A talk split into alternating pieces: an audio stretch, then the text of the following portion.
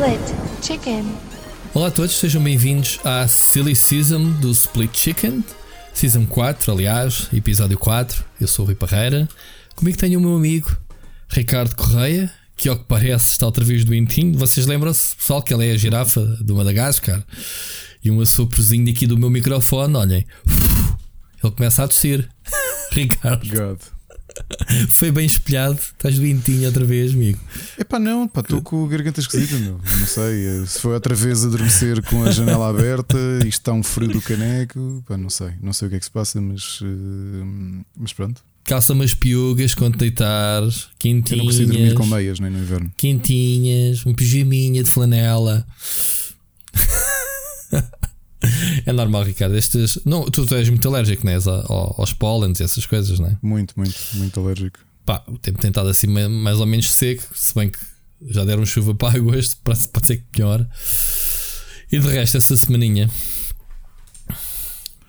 Já sei que Olha, vais levar, calma. vais levar uma, uma pica, né? Em breve. Já voltei a 100% para o escritório. Ah, é verdade, começou hoje. E então? Começou hoje. Que- Ah, Estou lá praticamente sozinho, portanto está a gente de férias. Se a decisão não seria melhor, eh, tipo, depois das férias, toda a gente ir? Ah, Já estava estipulado que em eh, 1 de agosto voltávamos ao normal e aqui está.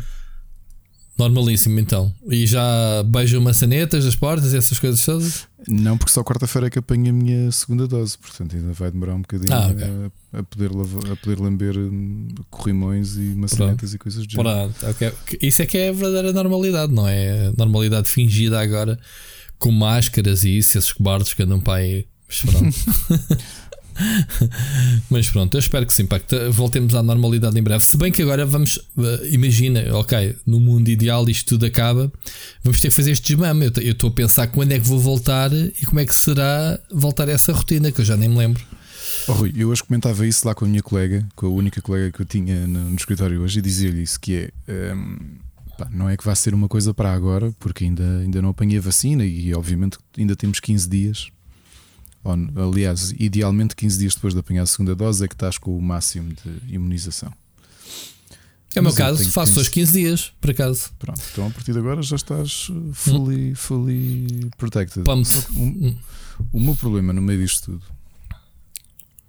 é exatamente o que tu dizes: é que eu- passei de uma vida altamente sociável em que estava sempre a combinar coisas com pessoas, sempre com pessoas aqui em casa, com amigos aqui em casa, ou ir à casa de alguém, para estar completamente habituado a pá, os fins de semana serem, aliás, os dias todos, essencialmente os meus vão para a escola quando estão de férias, estamos aqui os quatro. E portanto são 15, 16 meses disto, percebes? E 16 meses é, é muito tempo, meu. É, é- eu mudei muito o mindset no meio disto tudo. Ou seja, por um lado estou ansioso por poder marcar qualquer coisa contigo, mas eh, ainda estou naquela do.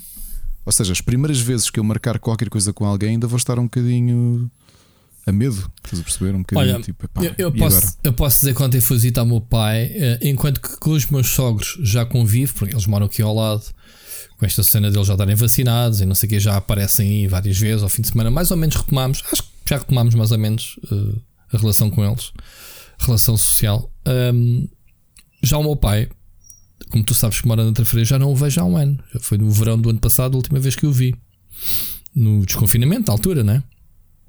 Ahm, Epá, e sabes que ele já está. Já estão os dois vacinados também, e, e eu também.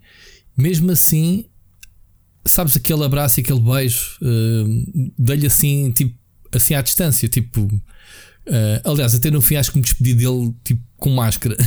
Foi uma coisa bem estranha. Pensei, o que é que se passa aqui com isto? Uh, esse- isso- essa normalidade vamos ter já é normal as pessoas chegarem e a gente dizer oi e já nem há um, aquele gesto do passou bem, ou um abraço, ou um beijo, não é? Uhum. Acho que isso é uma das coisas que a gente. Isto é bom para aquele pessoal que gosta de chegar e meter o braço no ar e tipo oi para todos, tipo mesmo à, à sacana. Vai estar bom para esses, Eh, mas eh, falta esse, esse carinho, esse contacto, não é? Esse, eh, eu sou uma pessoa muito física, eu gosto muito de dar aquela palmadinha nas costas e agora parece que pá, Eu gosto muito de abraçar, por exemplo. aproximar. é Yeah, é? Pois. Aliás, abraço, normalmente abraço-te quando te É. vejo e não sei o quê, e gosto muito de abraçar os amigos. Foi curioso, Yeah. até o Mocas no outro dia dizia-me que ele tinha ideia que eu era exatamente o inverso, que era aquele tipo de pessoas que não, que era assim muito distante. E eu disse: não, por acaso, para as pessoas que tenho menos confiança, não, não obviamente não sou físico, claro. não é porque alguém dou logo um abraço. Claro. Agora, para os meus amigos, sou muito, até porque a minha família sempre foi muito afetuosa, percebes? O meu avô, eu cresci sem problemas de abraçar e dar beijinhos aos. Pá, aquela coisa que as pessoas têm preconceitos, que ah, os homens não se dão beijinhos e não sei o que. eu beijo os meus tios e os, e claro. os meus primos e isso tudo. Claro. E abraço e tudo isso e não tenho qualquer problema. Mas esta fase toda é meio esquisita, não é? Porque estás-te, estás-te a reaprender a fazer isto. Sim. Sim, há, muita gente que, que está a adotar aquelas. Os cumprimentos indianos, não é? Os, como é que se chama aquelas vénias? Pequena vénia, sim. Vénias e essas coisas e, e pronto. Não sei. É, é, muito estranho. Os i5s isso para já não, né? Porque depois tens aquela do aí, o álcool. é o álcool. álcool gel. A realidade é que é assim, nós tínhamos uma série de. Eu, eu, por exemplo, tenho muito hábito, sempre tive o hábito de lavar as mãos quando chego a casa, sempre. Claro. Muito antes disso já tinha. Yeah. Uh, mas não era incomum, por exemplo, quando estava, quando, na altura, quando organizava o Lisboa Games Week, ou, ou mesmo na única edição do MOS XL Games World, no MOS por acaso não aconteceu, mas no Lisboa Games Week era muito frequente. Eu passava lá tantos dias fechado, eram tantos milhares de adolescentes que eu, eu saía de lá sempre doente. Uhum. Porque era epá, muita gente no mesmo espaço, já perto do inverno, as viroses todas, malta a tossir ao pé de ti, essas coisas todas, percebes? É muito difícil de não, não, não apanhares nada e cumprimentas montes de gente e sei lá.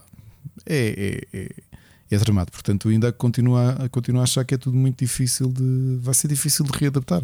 E estar com os amigos, eu acho que é um dos, uma daquelas coisas que eu não.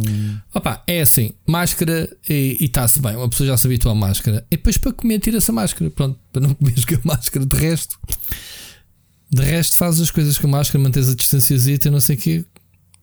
Não sei, vamos ver. Vamos ver quando, quando, quando chegar à altura. Olha, Ricardo, vamos, vamos dar início. Este a gente está sempre a dizer, provavelmente estamos na, na silly season, como eu disse, há, há poucas notícias e as notícias que há são um bocadinho repescadas. Um, lançamentos, então nem, nem falar, não é? Não, não há. Acabamos de perceber que há mais adiamentos. Vamos só fazer aqui uma, uma nota sobre o, o novo podcast, já agora. Ainda há bocado estavas aqui a gravar o podcast e o pessoal dizia: Mas qual? Vais, vais gravar qual é, qual é o que vais gravar agora? Exato, já é, agora já é assim. então chamei-lhe este. Eu vou gravar o standard, que é o split chicken normal. Mas pronto, lançámos na sexta-feira o Para Cá do Abismo, uh, o teu novo podcast assinado por ti, obviamente de música, que já andavas a prometer há muito tempo. Queres-nos falar um bocadinho sobre ele? E para já a recepção tem sido muito boa, não é? Do pessoal que tem ouvido. Tem sido muito boa a recepção. Tirando, tirando o Seixas, que não disse que, olha, para não gosto. Seixas disse logo não gosto, não é a minha onda. Não gosto olha, tem, tem, tido uma recepção muito boa, tem sido curioso. Muita gente tem ouvido e tem dito. Primeiro que acha que tem um ar muito profissional. Uh, aliás, muita gente, por exemplo, pessoas que têm falado comigo que não ligam a videojogos e, portanto, acabam por não ouvir nenhum dos nossos podcasts, nem o Wrestling, obviamente mas que descobriram esta música e foram ouvir, disseram: isto realmente está com um ar muito profissional, não só o conteúdo, mas especialmente a produção. Eu fiquei muito contente com a produção do, do, do álbum. Foste tu, já agora? Do... Fui, fui, fiz tudo sozinho. Adivinha quem é que vai editar este episódio do Split Chicken? Não sou eu. ah, pois é, olha, olha. Estás-te a pôr a jeito. Pois estão-me a pôr a jeito, sim senhor. Um, e então, o que, é que, eu, que é que eu tinha a dizer? Uh, antes de mais, gostei muito de fazer o, o, Eu há muito tempo queria fazer uma coisa parecida e não tinha tido ainda o, o empurrão, percebes? A realidade é que nós começamos a ganhar-lhe o gosto dos podcasts e a malta goza de andarmos a. Qualquer dia temos mais dias de, mais podcasts do que dias de semana. Mas o pessoal goza de é barriga é que... cheia, né? Quem gosta. Uh, exato. Né? É, é um gozar, mas é um gozar de, do bem, né? O pessoal pessoal, é, lembras é. do início quando começaram a gozar que a gente fazia podcasts de duas horas e depois três? Exato. É, podcast três horas, vou acabar, não faço mais nada, meu. E agora se gravamos abaixo das três, o pessoal reclama, então, isto é assim só, né? Não é? Mas pronto, o pessoal e, tem que reclamar. Agora, tem que reclamar é, sobre alguma coisa. Mas este episódio foi divertido. Uh, Posso-vos dizer como é que eu gravei? Eu tenho um pequeno documento, um Google Doc, onde eu coloquei o alinhamento do. Eu depois posso partilhar no, no, no Twitter um documento muito, muito pequenino com, com, as, com as faixas por ordem uh, que eu queria, queria apresentá-las e umas duas ou três linhas sobre cada um, tipo factos, assim, coisinhas uh, pequeninas. E bem, quando eu para mim tinha falado, para terem noção do episódio que tem uma hora e meia, uma hora e 31 minutos, eu falei uh, 30 minutos. não estava à espera de falar tanto. Contaste muitas também... historinhas em relação às músicas, é muito giro isso. É porque se tu sabes, tu conheces os factos, é, e, a ideia era um bocado essa, ou seja, não só apresentar a música, mas também apresentar um bocadinho o contexto da banda, ou do artista, ou histórias curiosas, ou até da própria música. Sim. E eu acho que isso é excelente, eu disse que gostei bastante. Um, eu quando ouço rádio, a coisa que eu mais gosto são os animadores, mas não é as músicas que eles metem a tocar, muitas vezes. Entretei muito mais ouvir uma, uma entrevista ou, ou quando eles estão a falar ou, ou, ou aquelas rúbricas do que vá, olá, espero que tenha. Agora vamos ouvir três de seguida, um, e depois passam três músicas, percebes? E essas, isso fez-me lembrar um bocadinho o teu programa um, em que tu falas naturalmente e depois tens os interlúdios de música. Uh, por isso é que eu gostei, e gostei, obviamente, das escolhas que tu fizeste lá, músicas que eu, que eu não conhecia e fiquei a conhecer. Eu tenho algumas expectativas com este programa, que foi aquilo que eu disse. Pelo menos, imagina, por cada programa houver um ouvinte a dizer assim: Olha, man, dali no meio das 10 músicas, vão ser sempre 10 músicas, pá, descobri ali uma banda pá, que estou a curtir imenso. Para mim, o podcast já valeu a pena, porque é, é mesmo isso. É, um, é, um, é de partilha, ou seja, aquilo vão ter gostos tão diferentes. Uh, posso dizer que no próximo já tenho ali alinhado, vai aparecer uma música dos anos 70 portuguesa. Uh, e portanto. Com história uh, relacionada, que isso é que é Exatamente, é? exatamente. Ah. E portanto, falar um bocadinho do projeto e tudo isso. E, e, epá, e se no meio daquilo tudo houver alguém que. Hum, vamos ter Celine Dion finalmente? Não. Eventual, neste não sei se vamos ter, mas sim, ah, já tenho duas ah. músicas dela escolhidas e o porquê deste ter escolhido. Olha, mas por exemplo, gostei pouco, muito pouco tempo depois de ter saído o episódio do, do Filipe Rissa ter feito uma playlist que ele dizia que não era oficial, mas por mim é mais do que oficial, no YouTube, uhum. que eu acho que ajudou imenso. Uhum. Eu tinha já feito uma no no Spotify, que lhe fa falta uma música porque os Announce the Trees não têm aquele álbum específico. O Virus Meadow nem o Mill Pond Years não estão no Spotify, mas o, o Felipe aproveitou e fez logo uh, a playlist não oficial e achei isso muito, muito divertido. Hum. Portanto, este primeiro episódio, um amigo meu esteve a ouvir, gostou imenso, disse: pá, fogo, isto mataste logo com esta. Com esta seleção, porque obviamente são bandas que ele conhece e que gosta também. E eu disse: sim, este se calhar é um bocado batota porque são as minhas bandas favoritas, portanto é um bocado creme de la creme. Mas a ideia é os próximos não terem qualquer tipo de qualquer tipo de alinhamento, de, portanto vai ser assim uma coisa mais uh, diversificada. Uh, mas gostei muito de fazer o episódio, mesmo, mesmo. Pá, nem, Vais nem mostrar imaginas. músicas novas dentro de, daquelas nossas das nossas. Eh, quando a gente faz as recomendações e tu falas de novos álbuns, isso estás a pensar repescar alguma coisa e. e sim, possivelmente. E, até vou fazer uma. Até uma coisa que podem, podem contar aqui que, que vai acontecer de certeza, uh, como aconteceu, por exemplo, Talk Talk, é, uma, é talvez a banda mais conhecida de, que eu falei uhum. neste episódio. Vai acontecer encontrar músicas menos conhecidas ou de álbuns menos conhecidos ou menos famosos, de, até de bandas conhecidas, e mostrar lados uh, diferentes desses artistas que toda a gente conhece. E portanto também quero, quero muito fazer isso. Epá, mas digo, para mim é uma partilha brutal. E gostei muito de ver malta a comentar: olha, ouvi esta banda, fui ouvir um bocadinho mais. Uh, ainda hoje estive ao telefone com, com, com, o Luís Pinto também, que pronto, também é obviamente um grande conhecedor de música, e que tinha ouvido e disse: olha, já fui ouvir isto e aquilo porque ouvi o podcast. Epá, e acho isso espetacular. Acho mesmo, mesmo espetacular. Pá, ainda sonho com o dia, que não há de demorar muito. Uh, talvez em 2022 já, em Portugal já possamos fazer isso, mas talvez 2023 seja a certeza. De um podcast como o, para, o, como o Para Cá do Abismo, já tens aquela interatividade do Spotify. Ou seja, tu estás a ouvir e aquilo já está dividido por faixa e tu, e tu vês a imagem logo do, da música que está a passar e podes clicar para ir ver o artista e isso tudo. Que já acontece na América, mas em Portugal ainda não está disponível. Portanto, Obviamente que aí vou ter que reaprender a trabalhar com. Se calhar vai ser mais fácil. Agora, pensando bem, vai ser mais fácil. Pois. Porque essencialmente gravas a voz, deixas os espaços em branco e depois montas tudo no, no Spotify. Interessante, interessante o programa, sim senhor. Olha, hum, portanto, quinzenal, já tens data para o próximo episódio? Já, eu até te digo que como vou para a semana vou estar de férias. Vou estar de férias, apesar de estar por cá, mas queria ver se trabalhava o menos possível para isso. Hum, Uh, Olha, por acaso estava aqui a ler. uh, Sexta-feira comentários. 13. Sexta-feira 13. Olha, por acaso é sexta-feira 13, curioso. Hum, já agora, uma curiosidade deste programa é que é a minha estreia na rádio, não é? Porque já, já há uns, há uns. Já passou, por a- falar nisso. Passou logo na sexta-feira, porque eu fiquei com a slot de sextas-feiras às 9 da noite, uh, quinzenalmente, o que, o que foi. Fico muito contente de ficar com essa slot. Eu ainda ouvi em direto os últimos minutos, tinha estado a jantar e atrasei-me, e ouvi os últimos minutos do, do programa. Eu, olha que giro, pá, é, é engraçado. Ouviste na rádio, não é? Muito. Foi giro, foi giro, pá, foi giro. Muito boa experiência. Ahm, olha, mas curioso, estava, desculpa, agora falamos do Para Cá do Abismo e tagaram eh, por causa da resposta de um, aliás, de, de um dos nossos ouvintes, o Federico Monteiro, no Facebook do Rubber, ahm, a falar do programa. muito bom. Olha, a dizer, que, a dizer que o programa ressoou imenso com ele. Curioso. Acho que tem- diz que está à espera de um alta tensão 2. Eh, e estava à espera de um alta tensão 2 e que se enganou. Porque é mais do que isso, não é só metal, é muito mais outras coisas. É pá, fixe, olha, fico contente. Fico mesmo. Olha, a- a- o melhor elogio que fizeram foi muito subtil, foi o João Machado, que me disse assim: faz-me lembrar a hora do lobo. Ah, pois faz. Lembro do Tony Sérgio, não é? Do António Sérgio, exatamente. Eu pensei, bem, é assim. Olha lá, Ricardo, eu que não percebo nada de música também conheço.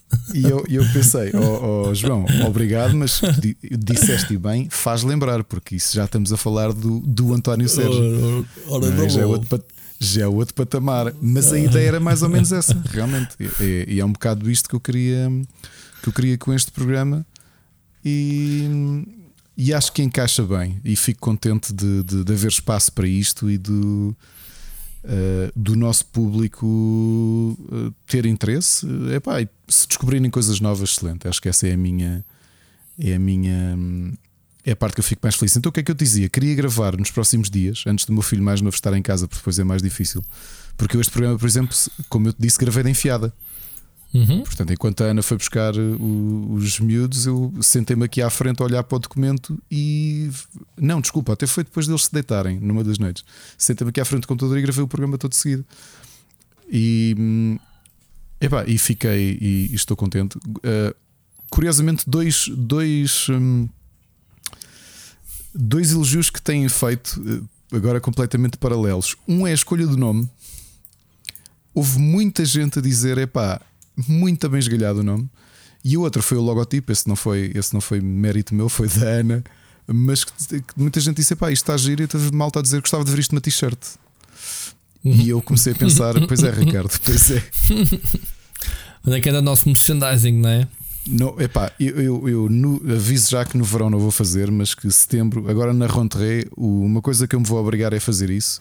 E digo-vos, e vou partilhar convosco um sonho que eu tenho, que é eh, no próximo evento físico, há de ser em 2022, termos não só a banca do Split Chicken, mas nós termos t-shirts com o merchandise dos, dos, Sim, e action figures e canecas e cenas como aqueles que.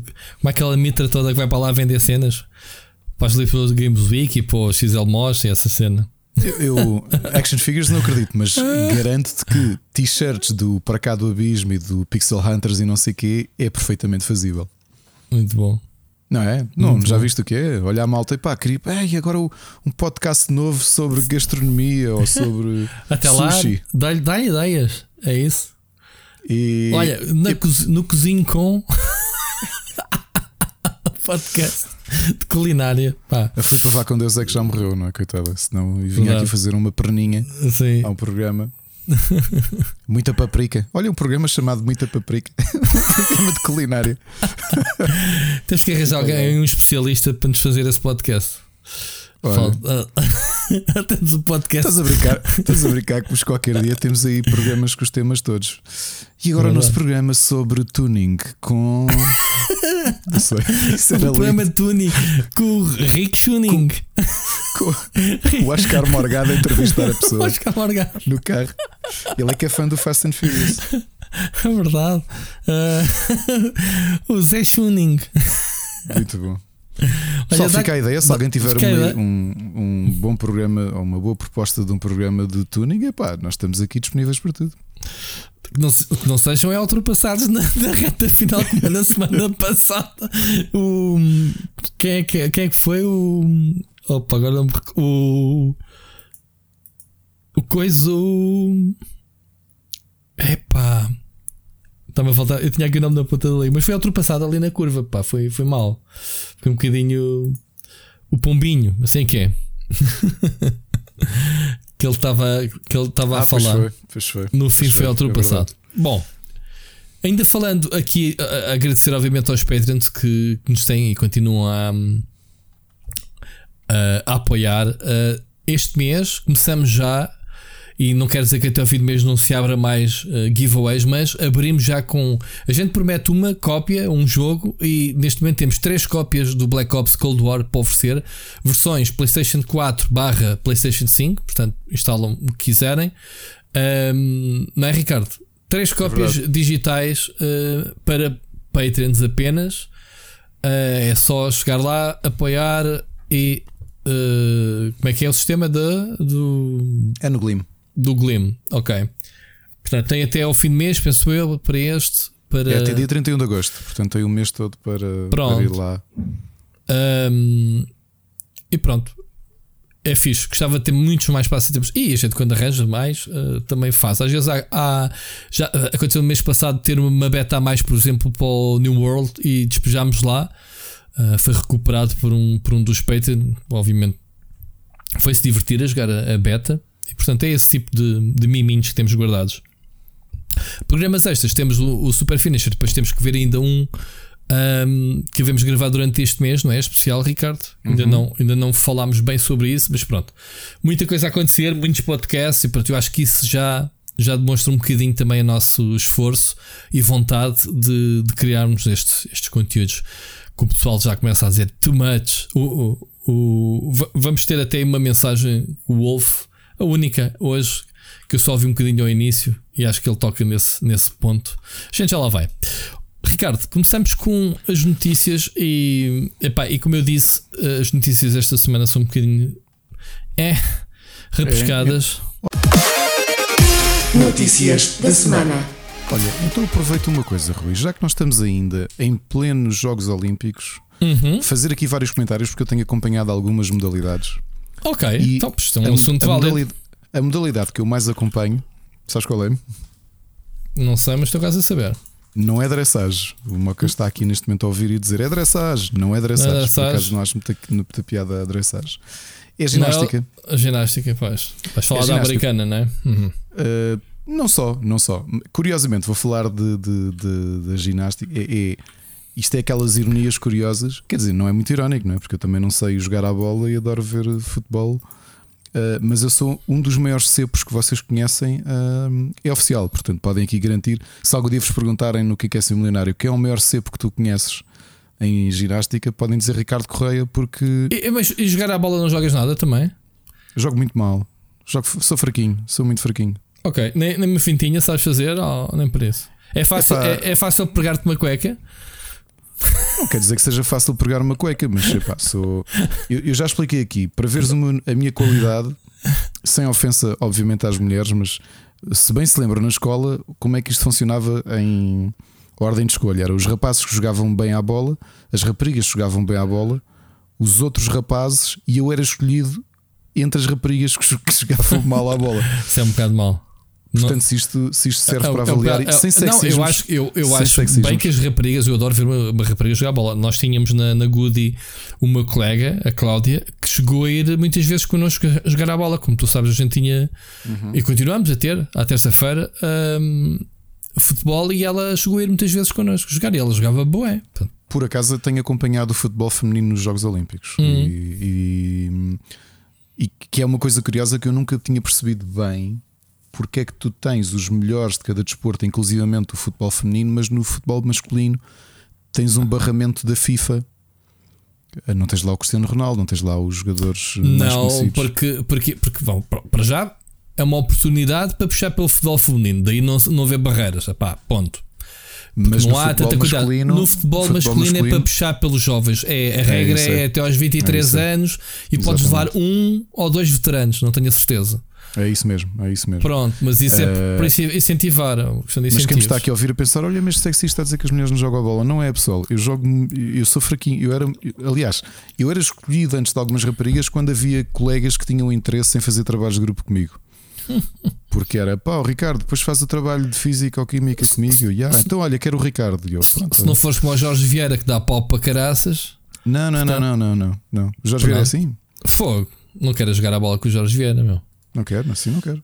Tenho Pode, medo. podes perguntar, o gajo é um sarrafeiro e não se passa nada. Ele nunca toca em ninguém. Nunca toca Ele em é, o, ninguém. ele é o, o Bruno Alves de. de Para aí, é para aí. Ah, não é assim tão violento, não é tão Shaolin. Ele dá até. Ele dá, estás a ver aquele pica que vai por trás tic, tic, tic, tic, e vai. Sim, sim. Não chegas à baliza sem te espalhar. Sim, sim, Pronto, sim, é sim, esse sim, tipo de pessoas. Ah, wait, agora tenho medo dele. Yeah. Bem, e o que é que eu te estava a Grande dizer? Jorge Tenho- Vieira, tenho saudades de jogar a bola contigo. Pá. Tenho acompanhado algumas modalidades. Primeira coisa que tivemos aqui a fazer foi com o, com o nosso filho mais velho. Tivemos a ver há dois dias em diferido a cerimónia que não tínhamos visto toda. E epá, a cerimónia foi espetacular. Foi mesmo A cerimónia da, da- a entrega da- das medalhas ou Não, da, não, da a cerimónia de abertura estava, tinha coisas muito bem pensadas. Se puderem, vão ver o trecho final de animação em tempo real com pessoas dos 50 í- eh, ícones de- dos Jogos Olímpicos. Hum. É das coisas mais geniais que eu já vi. É mesmo, mesmo. Feito com pessoas e com pedaços de cenário a mudarem de ícone eh, de 2 em 2 segundos. Espetacular, muito bem feito, mesmo. Vejam. Uh, foi uma boa cerimónia, portanto, do início começou assim muito. É curioso porque começou muito hum, triste. As primeiras uh, coreografias eram assim meio hum, introspectivas, também muito culpa do, do Covid, não é? Portanto, aquilo tinha, tentou representar este tempo de isolamento e a coreografia inicial até mostrava isso, mas depois ficou muito mais. hum, muito mais animado. Uh, e então, agora falando do- do- da ginástica, a ginástica realmente tem, tem feito correr tinta, eh, especialmente por causa da grande favorita ter desistido. E aliás, ela hoje, quero ver se provavelmente só vou ver em diferido. Ela já anunciou que vai Sim. concorrer na barra. Sim, com sim. A, ela e a Sunisa ali vão, vão concorrer. Curiosamente, a, a modalidade mais fraca dela, Pois, que, é, que foi a, a modalidade que a única que ela tirou o bronze eh, agora no Rio, né? Eh, as outras quatro gold e uma eh, de bronze que foi essa. Só que é, é, é o que ela o que disseram foi que é a modalidade com, com menos grau de, de, de perigo das coisas não correrem bem, de, é, é menos exigente a saída, digamos assim, dela dos problemas que ela está a ter psicológicos, diz que o corpo e, o- e a mente não estão coordenados, não é? Costuma-se dizer. isso notava-se porque ela normalmente tem um grau de dificuldade elevado. uh, por exemplo, um, agora estou-me a tentar lembrar. O problema, eu, eu, ou seja, eu gosto de ginástica, mas não conheço a fundo para, para me lembrar Sim, do nome sim. dos movimentos. Até a primeira parte deles são Ah, nomes de russos, não é? Nomes russos de, de ginastas. Eu- eu- Mas ela, ela tentou, por exemplo, ela, quando, quando ela desistiu, ela era suposto fazer, acho que aquilo era um Yuvchenko de o Yuvchenko três voltas e meia e deu uma volta e meia. Que foi aqui exatamente o que tinha feito na, feito na eliminatória. E aquilo notou-se logo que ela não estava muito bem, que ela é muito melhor do que aquilo. Portanto, ela assim que chegou ao solo, fez logo assim uma cara tipo, pá, fi- acabou. Pois, E que foi uma pena porque nós vimos, nós depois vimos o resto da competição. A América, obviamente, tem uma equipa muito boa. Eh, a, Ma- a, a McCallum teve muito bem, mas depois a, a Sunisa que acabou por ser a campeã olímpica, teve uma, uma excelente prova. E depois vimos nos individuais eh, uma coisa curiosa que foi a primeira medalha, que foi a Rebeca Andrade, do, do Brasil, que estava a disputar o ouro, acabou por ficar em- na prata, no, por acaso no exercício que ela é mais forte, que é o solo, porque teve dois, dois deslizes, infelizmente. Ou seja, depois de uma pirueta, por duas vezes ela, ela tocou com os pés fora do, do perímetro eh, do praticável, é? como eles chamam, e, e acabou por, por ter esse desconto. Provavelmente teria sido campeã olímpica, mas ela hoje, eu só vi as notícias de manhã, ainda não consegui ver em diferido. Ela ganhou, ela conseguiu o, o ouro em freestyle, se bem me lembro. Uhum. E Olha, portanto, há houve aqui umas alterações muito grandes à, uh, ao habitual. Obviamente que tiveste outra curiosidade que foi a Rússia, que não está como Rússia porque não está a acompanhar os Jogos Olímpicos. Yeah, Deve não pode. estranhar não estar lá a Rússia, parece ROC, que é Comitê Olímpico Russo, uh, porque a Rússia propriamente dita, que parece daquelas coisas um bocado hipócritas, sinceramente. Sim. Não é? Toda a gente diz a atleta russa, ninguém diz a atleta do Comitê Olímpico Russo. Não, aquela Yeah. rapariga, ou aquele rapaz, ou representar a aquele Rússia. homem, são, são russos. Yeah. E realmente a Rússia finalmente ganhou o ouro na ginástica, que era algo que já não conseguia desde o tempo da URSS, Uhum. porque a América tem sido simplesmente imbatível uh, nesse campo. Mas tem sido uns bons Jogos Olímpicos. O que é que eu tenho Aquela, visto mais? aquela situação do, do fair play que aconteceu hoje do empate. Ah, e- entre e- o atleta do Qatar e o atleta Sim, do... eu, nem, eu nem percebi que modalidade é que era. ah, que eles em vez de em irem repetir. Ah, era salto em altura. Ok. É. Ok. Ou seja, hoje é que estava ali meio cínico na- no Twitter no, para, para o Jorge Vieira. Sim, foi ele que vi. Epá, eu achei bonito o gesto no fim eh, deles a decidirem que não iam fazer o desempate, que iam, pronto, que iam, iam partilhar a, a medalha de ouro. Nem sabia que era possível sequer. Eu também não, sabia, mas eu acho que ali é uma questão pragmática. Repara, quando nos perguntaram, pessoal, já repetimos não sei quantas vezes, vocês continuam empatados. Ah, querem tentar outra vez? E, e o atleta do Qatar diz: Então não é possível ficarmos os dois com o ouro? E eles: Sim, eu estou pronto. Pois. Foi uma surpresa. Um. Se calhar estava nas regras, mas não é sugerido pelo. pelo... Pois. Não, acho que não é a primeira vez que se divide que se dividem medalhas. A minha questão aqui é diferente. Eu estava sempre muito cínico. O Jorge Vieira e o João Machado com um olhar mais positivo, tipo, epá, isto é que é fair play. Para mim era uma questão mais simples. Ah, repara, se eles ah, se eles arriscassem ir repetir até ver quem é que era o ouro, um deles, em vez de levar o ouro que era garantido, ia levar a prata. Certo. Isto eu a ser altamente cínico, não é? Que, aquilo é a resposta mais pragmática que eles podiam dar. Sim. Olha, podemos os dois ficar empatados em primeiro lugar? Podem. Então pronto, ficamos assim. Senão um deles, podia um deles ia ficar em segundo, Claro. em vez de ficar em primeiro. Claro. Pronto, está feito. Está arrumado. Olha, e portugueses, tivemos aí a mamona a voar 15 metros, né? Salto à distância. Excelente, excelente, pá, excelente. Foi ali umas décimazinhas para ficar eh, em primeiro lugar e bater o recorde. Mas Aliás, aquilo, bateu duas 15, vezes o recorde nacional seguidos. é? 15 metros é muito. É um voo do caraças, meu. Uhum. Há muito pássaro que não consegue fazer esses 15 metros. Foi espetacular. E tivemos já o Jorge Fonseca que, que também ganhou No o jogo, bronze. né? É, no bronze. Muito bem, não sei qual era a expectativa, já, já, já que estás a acompanhar os Jogos Olímpicos do nosso copi- Olha, eu comitê. tinha algumas expectativas com a nossa seleção de handball. uh, Ah, até, até porque hum, por causa do desempenho, por exemplo, do, do Sporting, que tinha sido muito bom na Europa e, Uhum. e a seleção tinha muitos jogadores do, do handball, uh, perderam perante o campeão do mundo. Ah, Portanto, pá, acontece. yeah. Depois tiveste, tiveste lançamento do peso, ficou em quinto na final. Uh, e portanto, Tens, as tens nossas- a canoagem, o, nosso, o nosso campeão, o gajo não dá hipótese, nas eliminatórias, tipo, vários metros à frente. O, como é que ele se chama-se? O, nossas- não lembro agora o nome dele. pronto, mas o, o, Pois também não me recordo. Sei o nome, mas ainda há um bocado deviam estar no jornal. Bem, o gajo não dá hipótese. O gajo acaba aquilo à frente de- dos outros. Vamos ver se depois na final como é que é. Mas em eliminatórias o gajo não dá hipótese. É, portanto, esse também deve, poderá trazer uma, uma medalhazita. Muito bem, olha, eu não tenho acompanhado muito no geral nos, nos Jogos Olímpicos, vou vendo os resultados, vou vendo o que o pessoal fala, mas não por causa dos horários, isso não, não costumo ver. Continuo com a mesma dúvida se, obviamente, que o Mundial de Futebol e o Europeu têm muito, muito público, mas tenho dúvida se os Jogos Olímpicos ultrapassam. Tu tens ideia se ultrapassam o Europeu ou o Mundial em, a nível de espectadores? Não tenho noção. É, pá, é, é, é muito mais abrangente os Jogos Olímpicos. Portanto, tu vais buscar fãs de todas as modalidades, não é? Enquanto o europeu ou gostas de futebol ou não gostas. Não é? Mas, por outro lado, as pessoas são mais fervorosas a ver o Mundial Europeu do que o- os, os Jogos Olímpicos, acho eu. Opa, não sei te responder a isso, sinceramente. Não tenho noção. Não tenho noção disso.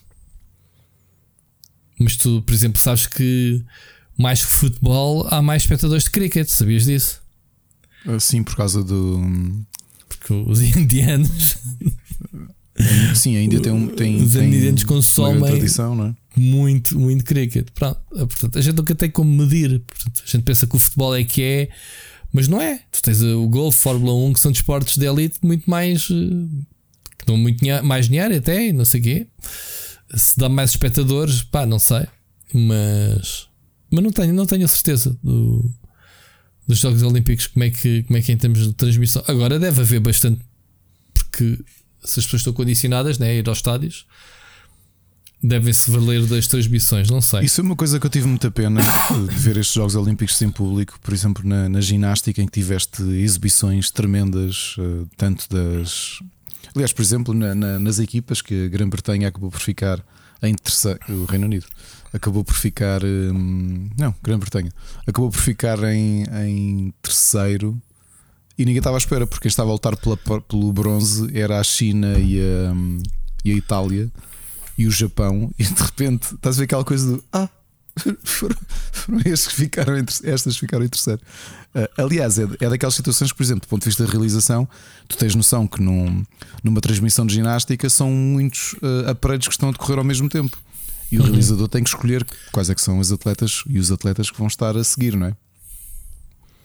E ali ah, nem sequer estava a mostrar os exercícios de- de- das inglesas, porque, ok, elas não estão a lutar pelo, pelo- pela medalha, vamos dar as japonesas e as italianas e as chinesas. E depois no final foram as inglesas que levaram a, a- o bronze. Foi, foi, foi curioso. No masculino também foi curioso, foi um japonês muito jovem que ganhou a medalha de ouro. Uh, muito, muito próximo do chinês. Até foi curioso porque o chinês, o atleta chinês que estava, estava em primeiro até ser ultrapassado no último exercício, Uhum. pediu, ao, pediu ao júri para rever a nota dele. Que é uma coisa que eu nunca tinha visto por acaso. Pois.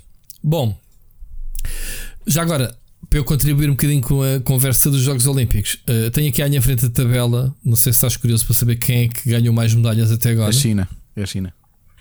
Não, a China por acaso está em segundo lugar, é os Estados Unidos mesmo. A China, a tem mais mais, ouro. mais ouro. É, isso. no total, os Estados Unidos têm 64, China 62 e os tais dos teus amigos do rock têm 50 medalhas. Mas depois traduzido, eh, a China realmente tem mais ouro, 29, eh, os Estados Unidos 22 e o Rock 12. Depois tens o Reino Unido com 11 medalhas, eh, desculpa, com 35 no total, o Japão com 33. Depois tens a Austrália, Itália, França. Deixa-me aqui ver só curiosidades. Portugal aparece nos 50 e tal. Ainda agora vi medalhas. 57, empatado com São Marino, com duas medalhitas. Até a Índia tem duas medalhas, iguais a nós. Portanto, até não estou a discriminar ninguém, atenção, mas aqui países que se calhar não têm expressão nenhuma desportiva e estão à nossa frente, Ah, como por exemplo o Canadá. fogo. Tem 14, estou a brincar. Estou a ser belhaco agora com os países. Não, mas a- acho que Portugal, pá, hum, não sei qual é que é, se há objetivos. Olha, podemos, não sei quantas medalhas é que Portugal trouxe nos últimos Jogos Olímpicos, sabes? Não, não me lembro. Não te lembras? Pronto. Uh, mas acho que Portugal tinha capacidade para trazer mais medalhas. Tiveste pessoas que davas como garantida a medalha, pois não, não como, como o Judo, né? como a, a Telma Monteiro uh, e outros. Pensam que pronto, ganham europeus, ganham mundiais e são obrigados a ganhar Ainda Jogos tens o. Nelson, o Nelson Évora eh, na luta, não é? Opa, mas o Nelson Évora está tá lesionado, viste ontem as notícias disso. vi, vi, vi, vi que ele foi Uh, ele escondeu até agora. Uhum. Não sei qual foi o motivo de ter escondido. Se calhar foi para não, uh, pronto, para não depositarem expectativas ou whatever. Não sei qual foi o objetivo. Uh, obviamente o comitê português deve, deve saber, né? essas coisas sabe-se, né? não, não, não se escondem lesões. Mas vamos ver a prestação dele. Ele lançou foi o Joker, que é malta. Atenção, se eu não ganhar, olha que eu estou lesionado, estou aqui com uma coisa, portanto. Não, Porque ainda é a última vez que ele, que ele vai aos Jogos Olímpicos, não é? Pois é, coitado. Mas ele já deu tanto a nós, portanto, É verdade. Medalhinha de ouro em 2008. não vale a pena, não vale a pena sequer estar a, a- estar a colocar em causa a sua integridade e essas coisas. Bom, Ricardo, queres acrescentar mais alguma coisa? Jogos Olímpicos? Não. Então vamos falar de videojogos, vamos voltar ao assunto da Blizzard. A gente trouxe aqui a semana passada e é um assunto muito polémico, pá, é uma coisa que tem continuado a correr tinta, não só a própria Blizzard, como já Pronto, essas coisas espalham-se pela indústria, né? as vozes vão surgindo aqui e ali, do género, ah pá, nessa empresa acontece isso, olha aqui, aqui na minha empresa também acontece. Não estou a dizer que aconteceu, não, não é isso o assunto. Ah, esta situação não é nova na indústria, já tínhamos tido um caso da Ubisoft, lembras-te, uh, acho que o ano passado, uh, aproveitando a boleia do que se passou com a Blizzard, houve uma, uma carta aberta à empresa, cerca de mil pessoas que assinaram a criticar uh, a criticar aquilo que se passou, vá lá. Se calhar não com as mesmas proporções do que aconteceu com a Blizzard, mas aconteceu situações uh, igualmente graves, da forma como se tratam as mulheres, uh, os empregados, o bullying, essas coisas todas. E então eles lançaram agora uma carta a dizer: é pá, olha, que isto aconteceu ano passado, um escândalo semelhante em relação à, à, gestão né, de cima abuso, e os abusos, mas pouco ou nada foi feito para melhorar a situação. Ok? Isso basicamente uh, a carta que dizia. Mas o, o nosso amigo, o Yves Guillemot, nosso francês, patrão da, da Ubisoft, veio dizer: é pá, não, que, que houve progressos importantes no último ano para mudar essa situação. Isto agora é, é uma espécie de. Não é, de não, não lhe chamo guerra interna, mas de, de, de conflitos de interesses, né? obviamente a empresa a, a defender-se e os empregados a aproveitarem para reivindicarem os seus direitos e obviamente aquilo que se passou. Ok? Ricardo, não sei se não sei que é que, o que é que se pode dizer sobre isto. Um, por um lado, não... os patrões a dizerem que querem criar as melhores condições e, e a criarem o melhor sítio para se trabalhar, mas o pessoal ou, ou continua a ser, a, a, ser prejudicado ou nunca está satisfeito, não, é? não sabemos até que ponto é que às vezes pode acontecer isso, das pessoas aproveitarem para dizer: olha, vamos, vamos puxar mais pela, pela, pela empresa. Novamente é aquilo que eu continuo a dizer. Tu continuas a perpetuar uh, ambientes destes, e não é só nas empresas de videojogos, mas Exatamente. Como, como também são indústrias eh, até agora maioritariamente masculinas, continuas a, infelizmente a ter este tipo de comportamentos que têm de uma vez por todas ser eliminados. E ainda bem que há coragem dos trabalhadores e das trabalhadoras para, para falarem disto. Porque, mais uma vez, aquilo que tu vais vendo, como aconteceu no Ubisoft, nos alegados casos de, de uh, discriminação e de, de avanços uh, sexuais, era, era de um dos. Uh, de um dos diretores, neste caso até era uhum. o diretor do Assassin's Creed Valhalla uhum. que, estava, que esteve envolvido neste processo todo. E portanto, isto tem que ser eh, punido, tem que ser uh, eliminado de uma vez por todas. É, é, a única coisa que eu tenho a dizer. E portanto, eu não me lembro se o, neste caso, a pessoa que foi alegadamente acusada disto, que foi o Ashraf Ismail, se uhum. chegou a ter algum tipo de consequências na Ubisoft, se foi levado a tribunal, se teve processo disciplinar, o que quer que seja, se isto foi averiguado. Eu oh, acho que todas bom. estas situações têm mesmo que ser averiguadas e começar a limpar estas empresas, especialmente estas empresas grandes, deste tipo de, vamos chamar-lhe o que é, porque existem predadores. Porque, por exemplo, eu sei que tu queres falar disto um bocadinho mais à frente, mas isto arrepiou-me um bocado. Aliás, queres falar já a seguir. Sim, sim, mas veio, de, veio, veio ao de cima, Rui, deixa-me só antes que me esqueça. É, é, veio é, sim, já, já lá íamos porque depois cobramos aqui um bocadinho com, com esta cena do Ubisoft. Um, não, não te esqueças onde é que vais. É, é, esse tal Ismael, ele, há, há aqui duas situações. Há, há uma conduta, uma investigação interna e, e tu tomas uh, medidas internas, despedir a pessoa, obviamente, né? Uh, dizer, man, como é que é? Vais-te acusar e vais-te embora ou vamos isto para outra instância? E, e obviamente que só há outra instância se eh, as pessoas que acusam os meterem em tribunal, porque tu, independentemente se trabalhas na empresa ou não te queixas ao patrão, podes metê-lo simplesmente em tribunal e dizer: Olha, este uhum. tipo fez-me isto no trabalho. Exato. Portanto, as coisas são diferentes. Agora, eles sim, a Ubisoft suspendeu o vice-presidente, está aqui a dizer o Tommy François e o Maxime Belland, um, e até criou um portal anónimo, um portal onde as pessoas podiam queixar internamente dessas situações de abuso. Portanto, uh, e, e, isto uh, os trabalhadores reconheceram, ok? Que a Ubisoft fez, uh, fez mais.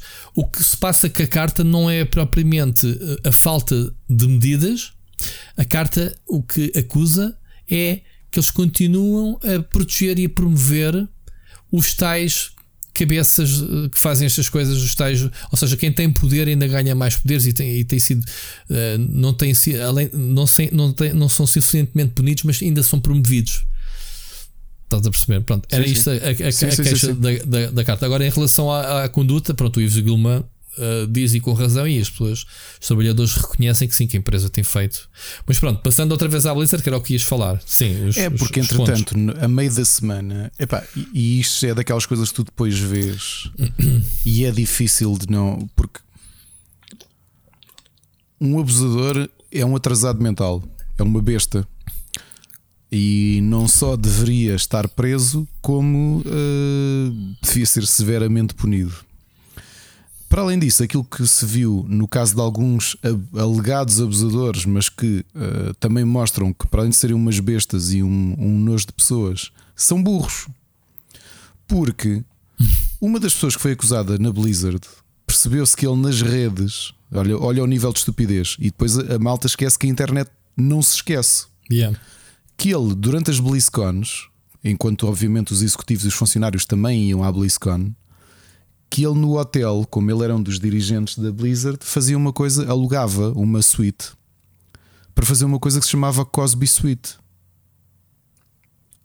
Ah, a partir do, Cosby, do Bill Cosby. Por causa do Bill Cosby. E pousava para fotografias com quadros do Bill Cosby. O Bill Cosby, que relembro que foi uh, não só durante décadas de, de, de, silêncio de infelizmente algumas vítimas, mas que entretanto foi, foi hum, julgado em tribunal como predador sexual. Uhum. E portanto, isto foi depois. Recentemente, aliás. Eles tinham o Cosby Suite em que uh, homenageavam o Bill Cosby e a troca de mensagens entre eles era então, mas vê lá se ganhas umas gajas da. Desculpem, desculpem a expressão, mas era exatamente isto que, que diziam. Aí da empresa ou não sei o quê para virem para aqui, já isto está tudo cheio de bebidas. Pá, tu estás a ver o nojo disto, meu. E depois burros o suficiente eu acho que para, é, é, quer dizer, tu para seres um tipo deste, não, não, não, também não se espera que sejas muito melhor do que isto. Mas é, é parece aquela coisa como o, o Diogo Batáguas dizia há uns anos que eram os assassinos estúpidos. Neste caso, é os abusadores estúpidos. Que é tu não só és um atrasado mental. O, se calhar o pior é aquilo está tão instalado que ele nem sequer via o problema de escrever aquele tipo de coisas no Facebook dele e tagar os colegas e os funcionários dele. Estás a perceber? Pá, imagina tu que és uma funcionária da Blizzard e que vais à BlizzCon. É, é, é, é, um idiota. Por um lado, também, que é estúpido. Quer dizer, essas coisas. Imagina que és uma funcionária e que o teu chefe, esse tipo, até o teu chefe, esse já, já se ensinou para cima de ti e até o vês nas redes, até podes não ser amiga, mas podes ser amiga de alguns colegas que ele pegou e de veres ele a fazer aquele tipo de post, a tirar fotografias com um quadro que ele depois, aí a cena oficial é que eles levavam uma, uma fotografia emoldurada do Bill Cosby. Tu já viste o nojo, meu? Se isto não é dar um, epá, não sei, um par de estalos a esta gente, meu. E depois o que é que eles diziam? Depois tens o, o desculpem a expressão, mas os, os lambucus. Depois tinhas muita gente que queria subir na empresa yeah. e que, que, que, o engraxava. E tipo, ah, pá, não sei o quê, arranjei umas tipas. Estás a perceber? Mm, yeah. Houve. Eu nem sei o que é que se passou nessas coisas. Se depois aquilo acabava no final por ser só uma festa da mangueira de gajos tristes, nojentos bêbados ao final. Espero que tenha sido isso e que não, não tenha sido mais. Percebes? Mas esta gente, epá, são nojentos. Há, há, outros exemplos muito estranhos uh, que agora vêm ao de cima, obviamente. E, quando estamos a falar de uma empresa muito grande, é normal que haja estes podres, não é? São muita gente e, e, e pronto. Mas uh, há aqui situações como. Só é pena sal... que aquilo que dizem de ter havido queixas de recursos humanos que não foram dado seguimento, isso é que é mais triste. Sim, Sim, sim, sim. Um, dizerem que uh, havia uh, salas designadas para amamentação sem qualquer uh, tipo de fechaduras nas portas, sem, sem de, deles entrarem lá para dentro só para estarem a observá-las, a amamentar, já viste? E, e que era preciso mandar-lhes um berro para elas, para elas saírem. Um, qual que diz que isso já, já foi ultrapassado, que as salas agora já são mais privadas e já têm fechadoras. Mas isto é, é tipo de, de E uma outro caso que situação. veio ao de cima de um, de um tipo também na Blizzard que tinha instalado câmaras no câmaras. do, Ai, pois, do lavatório da Casa de Banho das Mulheres apontar diretamente para a sanita. Jesus Epá. Christ. Uf. Como é que estas coisas passam? É, o, o, o, é o muito Blizzard estranho. é uma coletânea de, de- de- Infelizmente, parece, parece que atraíram uns aos outros. Ou, ou não sei, pá, isto é das coisas mais escabrosas. Isto é nojento e quanto mais depressa for limpo, melhor para todos. Melhor para a indústria, especialmente. Sim, eu acho que sim. Epá, e, e, e como eu estava-te a dizer, e se calhar até posso. Às vezes uma pessoa nestas coisas às vezes é mal interpretada, não é? Porque eh, uma coisa é falarmos empresa barra jogos, outra coisa é falarmos das pessoas que passam por lá. É a mesma coisa que eu dizer agora: olha, o Luís Filipe Vieira foi preso, epá, eu nunca mais vou ver jogos do Benfica e não quero saber do Benfica, vou deixar de ser do Benfica, não é? Porque eh, as pessoas é que têm que ser responsáveis pelas coisas que fazem, não é? Há, há- certamente que, que- que não é toda a gente que está nisto, não é? Que não, não é uma empresa. eh, percebes o que eu quero dizer, Ricardo? Não é. Sim. Não, não é, é, Enquanto que há estes, estes caramelos que, que precisam de ser encontrados e, e punidos, existe todo o resto do pessoal que está a sofrer do outro lado do espectro com isto, que é pá, agora está em investigação. uh, como eu falei no, no World of Warcraft, uh, muita gente, acho que o estúdio até está parado, porque há, há, há muita gente ligada ao World of Warcraft, não só porque é o jogo mais antigo e mais lucrativo da, Blizzard, uh, e também onde mete mais trabalhadores, como acho que foi dos, executivos em, em questão, eram, estavam ligados ao World of Warcraft. Mas com isto para tudo, não é? Tens uma. Isto é uma espécie de dominó em que. um, Eu, eu percebo o que estás a dizer, mas há uma Percebes? coisa boa no meio disso tudo, que é o que é que isto pode obrigar? Acionistas e administradores precisam do lucro. Se precisam do lucro e têm este tipo de ervas tem que daninhas, limpar isto rápido, rápido. então é limpar. É limpar. é, olha, tentámos expor isto debaixo do tapete não sei quanto tempo. Isto explodiu e agora temos de limpar. Epá, se for infelizmente, a maior parte das vezes as empresas só se, só se mexem por causa do lucro. Se essa é a razão pela qual vão limpar estes nojentos todos das empresas, então que o façam.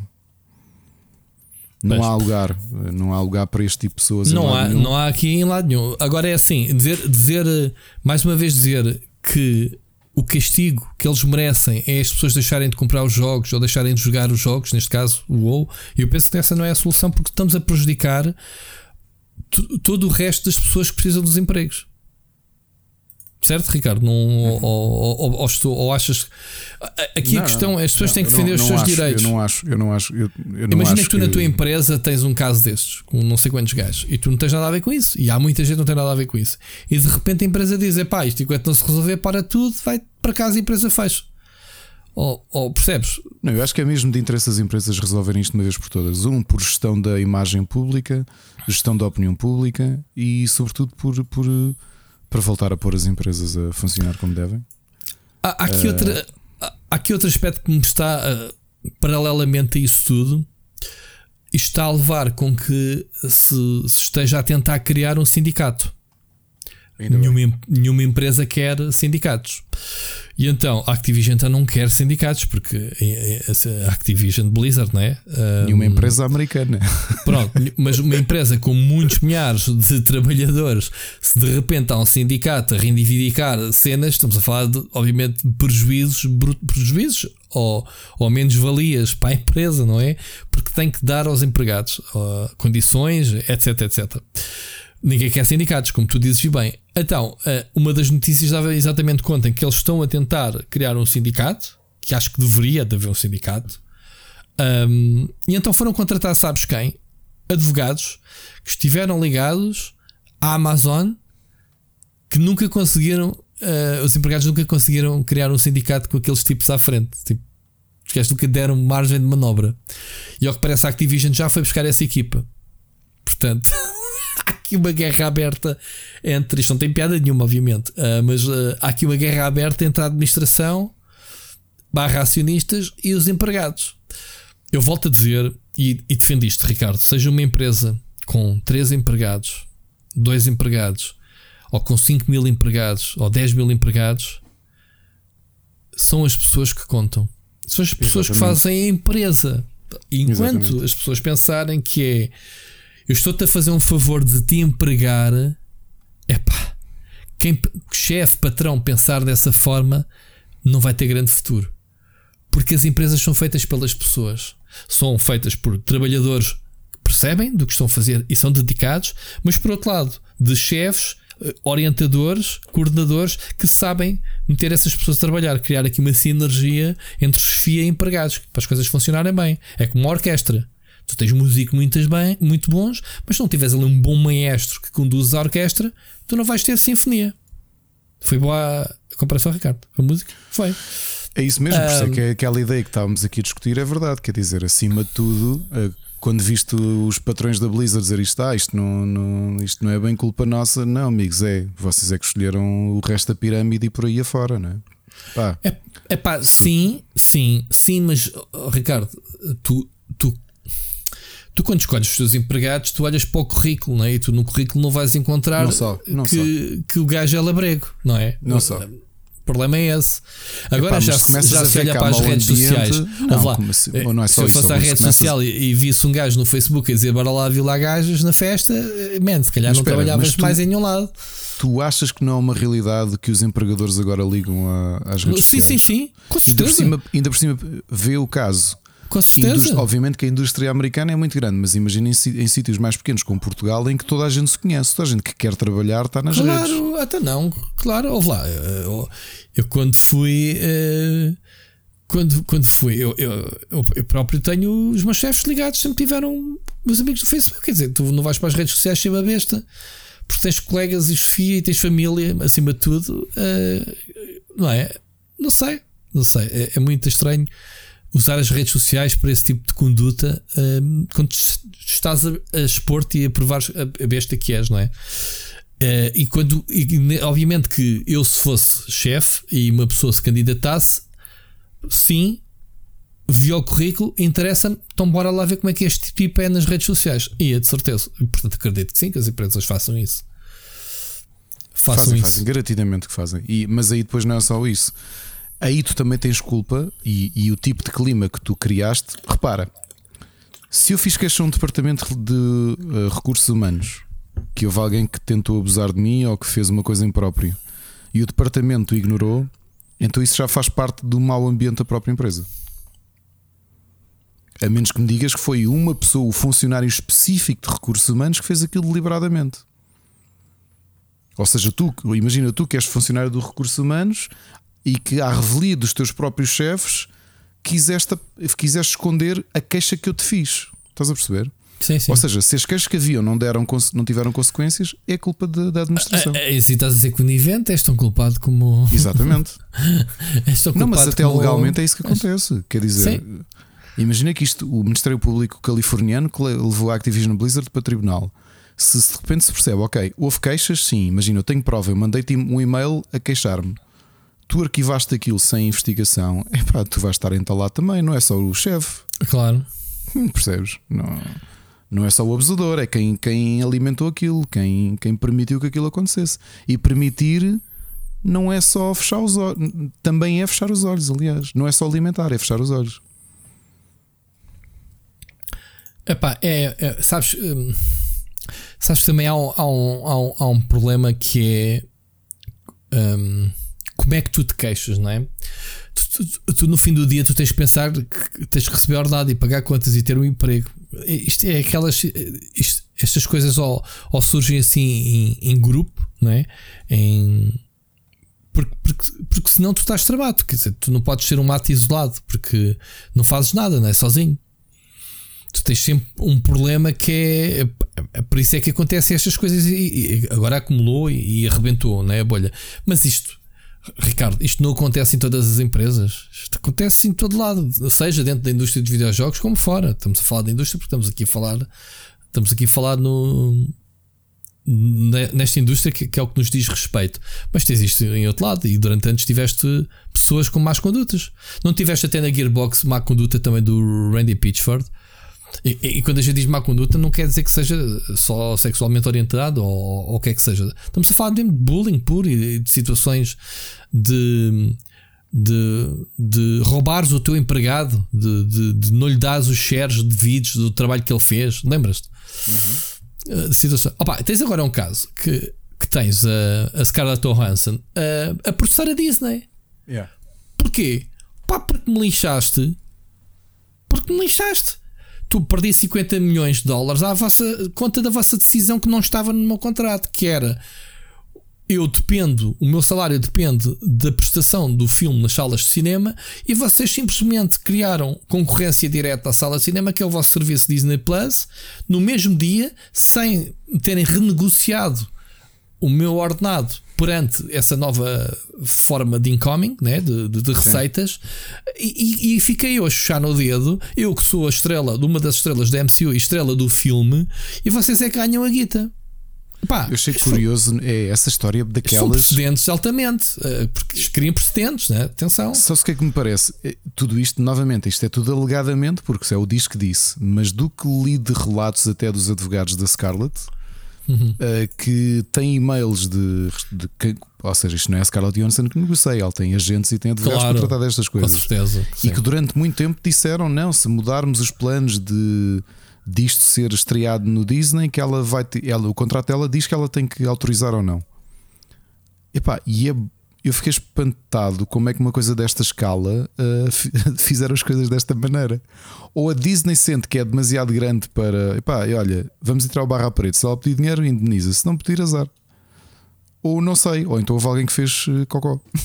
Também é essa possibilidade. Eu acho que alguém fez a geneira, porque eu acho que a Scarlett Johansson não é uma atriz qualquer low level. Estamos a falar atriz topo das mais bem pagas de Hollywood, Oscarizada uh, e uma das maiores estrelas do MCU da Marvel, porque ela está lá desde o início, praticamente, né? Um, foi apanhada agora com esta cena da crise dos cinemas, tudo bem, mas a Disney não lhe pode puxar o tapete desta forma. Porque, porque ela tem, com certeza, para ela dizer que pá, com esta brincadeira costumo 50 milhões. 50 milhões não são 50 mil euros. 50 milhões é muito dinheiro para um filme. Isto que ela ficou a arder, porque ela depois ganhou mais dinheiro, obviamente. Com, percebes? Para ela ter perdido 50 milhões, imagina. Isto, estamos a olhar para, para a expectativa dela, né? para a perspectiva dela. A perspectiva da Disney foi tentar salvar, obviamente, o investimento que fez no filme. Portanto, o Sala Cinema não responde às receitas, eles ativaram. Acho que nem a Disney, a Disney quer ganhar dinheiro. Não meteu o filme no Disney Plus porque. Não é? Porque, porque lhes apeteceu. É, foi claro, claro. Não chegava. O que está mal foi se no contrato está isto, tem que cumprir. Se está estipulado, como tu disseste, que ela tinha que ser eh, avisada e autorizada ao filme ser lançado na plataforma, estamos a falar da imagem dela, que está aqui à bala. Então de repente agora começas a vender cenas uh, sei lá, uh, passares isto em qualquer lado, outro formato e, e pronto, não, é? não, não, não está previsto no contrato. Os contratos são todos blindados, mas os americanos são, são maníacos nessas coisas, não é? Portanto, ela, quando faz um contrato para um filme, de certeza que os advogados lhe dizem as coisas todas. Agora, mas isso é fixe porque isso cria precedentes. Cria precedentes de, de, tal proteção aos atores que há muita gente que come e cala. Os atores pequenos nunca teriam esta capacidade de dizer isto, de mover isto. Olha, nunca mais trabalhavas na Disney, não era? Por exemplo, não, ela está-se ela tá a ralar, mente, tipo, ela é uma estrela. Não, já, a minha personagem até já morreu, já fez o meu papel para o trabalho. Tá Aí fizeste-me spoiler do filme meu. Então, eu não vi o filme tá. ainda. Ah, deixa de ser otário, mano. Ela morre no, no, no, nos Avengers. Não viste as artes, já tem anos. Não foi ah, no, o Avengers. Pensava que ela tinha morrido no Black Widow. Ok, te esquece. Então, Black Widow é prequela, man, dos Avengers. Da... Okay. Pronto, olha, vês o que. Ele também não viste os Avengers ainda? Vi, vi, vi. Isso vi. Até, então não viste que ela morreu. Para dizeres que não sabias, então não viste que ela morreu. Não viste o Endgame? Então ela sacrificou-se, meu. Ah, pois foi, foi, uma lembrava disso. Deixa de ser burro. ah, caras. Bom, seja como for, mas já devias ter visto o Black Widow, que é muito bom. Muito bom filme. Um, eu sei que tu não queres pagar, estás à espera que o, filme saia em preço normal, mas vale a pena pagar. O filme é bom. Ricardo, sobre este assunto da Blizzard. Não. Isto depois temos esta. Epá, isto faz-me um bocadinho só confusão de uma coisa Não vou dizer duas nem três. Uma coisa, nós temos direito a todos à nossa opinião. O que não temos direito é de fazer julgamentos, uh, sermos os tais ninjas das teclas de ir para as redes sociais e dizer o que queremos sobre isto. As pessoas têm que ser. Há culpados, há provas, tribunal ou despedidas, se não for a tribunal, e tomar ação contra essas pessoas. Como dizia o Sporting, vocês tinham maçã podre, tiveram que atirar, certo? Lembras-te? Quem, que era a maçã, quem era a maçã podre? Lembras-te? Não, só por curiosidade e viva o Sporting, não é? Mais uma supertaça. Mais uma supertaça. Pronto, mas não vamos falar de futebol. Mas o, o Sporting dizia que o. Como é que chama? O Bates Bem, o, o Moutinho, era uma maçã Sim. podre, não era? Na altura que, que ele foi embora. As pessoas têm que ser porque as, empresas há de sobreviver, a mal ou bem. Oh, então não, isto, isto, pode ser um, um tomba gigante. A empresa pode começar aqui a patinar as ações e, e, e, e os jogos. Agora, as pessoas têm, não podemos é vir para, para, as redes fazer um julgamento público, porque é o que acontece agora com todos os assuntos. Isto é mais um deles, não é? E é um assunto que, por causa disso, eu tenho-me resguardado um bocadinho uh, nas redes sociais. Esquece, eu não falo sobre este assunto, porque estou aqui agora a acusar as pessoas e, e, a apontar o dedo, não vou fazer igual. Estamos aqui a falar os dois, porque pronto, acho que é um assunto que deve ser debatido, uh, porque estou a debatê-lo contigo e estamos aqui a, a, a, tirar algumas ilações perante os factos que, têm sido ap apresentados. Porque, epá, isto sem, sem, sem estar provado, sem as pessoas estarem a ser despedidas, sem as pessoas admitirem, não vale a pena estarmos aqui com tretas, não é? Porque isto acontece em todo lado, como estava, estava a dizer. Infelizmente, isto é, isto é uma treta. Só para terminar isso, Ricardo, não sei se queres uh, concluir com mais alguma coisa não. ou vamos tentar encerrar este assunto de vez, a não ser que haja mais. Se tivermos novidades em relação a isto, sim. Não, claro, isto, isto pela, pela, pela forma como isto está a andar agora, obviamente que toda a gente está a esgravatar e há muitos e-mails que estão a surgir, né? vão surgindo assim por coincidência nesta altura do campeonato porque yeah, mails de atitudes parvas todos nós temos, né? e há uns que guardamos, tipo, ah, este está a ficar aqui para, para, para um dia, não é? Que é o que está a acontecer agora com estes, com estes tipos. Bom, próximo tema que não é boas notícias, eh, nada que a gente já não soubesse. Forbidden West ainda não foi oficializado, mas poderá ter escorregado para 2022. Ricardo, agora dizes assim: qual é a novidade disso, não é? Tenho pena. Tu tens pena porque era um dos jogos que tu querias jogar, não era? Um, em, em, junho, o Warman Hurst dizia que o, o game estava on track uh, para ser lançado este ano. Por isso, de repente, afinal já não está, reforça aquilo que eu tenho vindo a dizer. Não há consolas, não vale a pena estar a queimar estes grandes títulos. E quando eu digo que não há consolas, obviamente a PlayStation 5 bateu esta semana um recorde 10 milhões, uh, recorde em relação à consola mais vendida rapidamente da Sony. O que, o que é bem estranho quando não há consolas, né? todos os estoques que vão, que vão sendo colocados na rua desaparecem, portanto, não há simplesmente consolas e continuam a bater recordes. Obviamente, a gente não as vê passar, mas elas são colocadas, de, é tão rápido que são colocadas nas lojas e são vendidas que a gente nem as vê, né? Ricardo? Por nós está sempre esgotado, mas não é o que tem acontecido, não é? Volta e meia há quem tenha a sorte de, de encontrar, ou, ou, mesmo por conhecimentos nas lojas, e encontra. O que é certo é que já passou a barreira dos 10 milhões um, perante estas condições. É um, é um número que a Sony diz que está muito satisfeita. Agora, é pena para ti dizeres que o Forbidden West foi adiado, mas uh, pá, isto, continua a dizer que isto é estratégia, né? não há, não há outra hipótese não é o jogo de repente que já não está pronto, né? é estratégia de lançamento. O que é que dizes? É boi. Estou seriamente indeciso entre 10 milhões já parece um bom valor, ainda que seja. Uh, seja não, o valor. Dizer, se bem me lembro, o original vendeu 11 milhões de cópias na PlayStation 4. Pronto, se tu disseste 10 milhões de consolas vendidas e todas elas vão comprar uma ter, cópia. Essa é a questão. Não. Pronto, pois claro, por isso é que eu estou a dizer, nem pensar nisso. Mas se fosse, ok, era fixe, 10 milhões de cópias. E, e quanto mais uh, consolas forem ser, vão vender. Mas não é isso. Isto há uma porcentagem de pessoas que gostam deste jogo, gostam da série, gostam do, do estilo de jogo e que vão comprar o jogo. Portanto, neste universo, acho que é pouco. Um, isto vai acontecer, é um ano atípico. Vai chegar ao fim do ano e quando tu vais ver os teu, a tua lista de gotis, uh, vais ver que jogos que nunca se calhar colocarias nessa lista vão aparecer porque não houve melhores, né? Não, não, não, não dizendo que não, não têm sido jogos com grande qualidade, que têm sido jogos com grande qualidade, mas sobretudo dentro de, de indústria indie, né?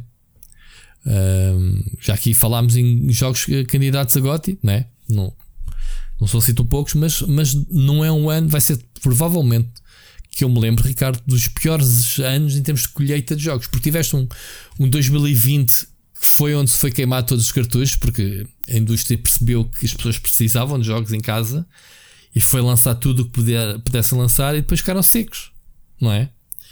Não, é, não achas que foi isso? Epá, primeiro, se calhar havia expectativa de 2021 ser menos agressivo em termos de falta de consolas. O que, mais uma vez, eu é, acho é nesse, que. Nesse que eu estou a falar, da nova geração. Estou a falar no geral. No geral, adiamentos no geral. Porque. Mas acho que a maior parte dos adiamentos que tu vais vendo são todos correlacionados com as expectativas de vendas de nova geração. Ah, sim, sim. Isso, isso sim. Isso sim. E portanto, parece-me mais que é uma decisão comercial e não uma decisão de desenvolvimento. Sim, sim, é o que eu estava a dizer há bocado. Exato. Agora, este Exato. ano, pá, a realidade é que faltam-nos. Eu, eu, ainda estava a dizer isso. Aliás, ontem fui passei um bocadinho com, com, a família a pé aqui pela urbanização e de repente disse: Olha, faltam 4 meses para o Natal, portanto o ano já está já está a terminar. Faltam 5 meses, vai, este é o quinto mês. Sim, faltam 5. Mas já estamos aí a terminar, portanto agosto passa e tu, o que é que foi? O que é que, o que é que jogaste em 2020? Eu não me queixo eh, porque eu tenho aproveitado para jogar eh, muita coisa que tinha atrasado. E, e é assim, depois de anos que nós tivemos aí, e, e, novamente não, não digo isto, digo isto de barriga cheia, como crítico de videojogos, que recebe muita coisa e que está sempre a andar. Às vezes acho que é preciso estes breeding points de podermos é. jogar, podemos ter coisas para, para usufruir. Olha, para escavar um Xbox Game Pass e ver o que é que há lá que não joguei, e jogos que tenho aí antigos que comprei e não joguei and so uhum. on and so on. Um, epá, e, e tiveste anos de tanta fartura que aquilo numa semana, três jogos que tu tinhas de dar a volta àquilo e andavas aí todo, todo rebentado, e aqui tens um breathing, breathing space. Epá, vamos ver o que é que. Agora, se o mercado está parado, não está, continuam a ser coisas boas. Aliás, eu olho para este. Olha, o meu filho continua a dizer-me: ah, ainda faltam três meses para sair o 4 meses para sair aquele jogo de carros que eu quero jogar.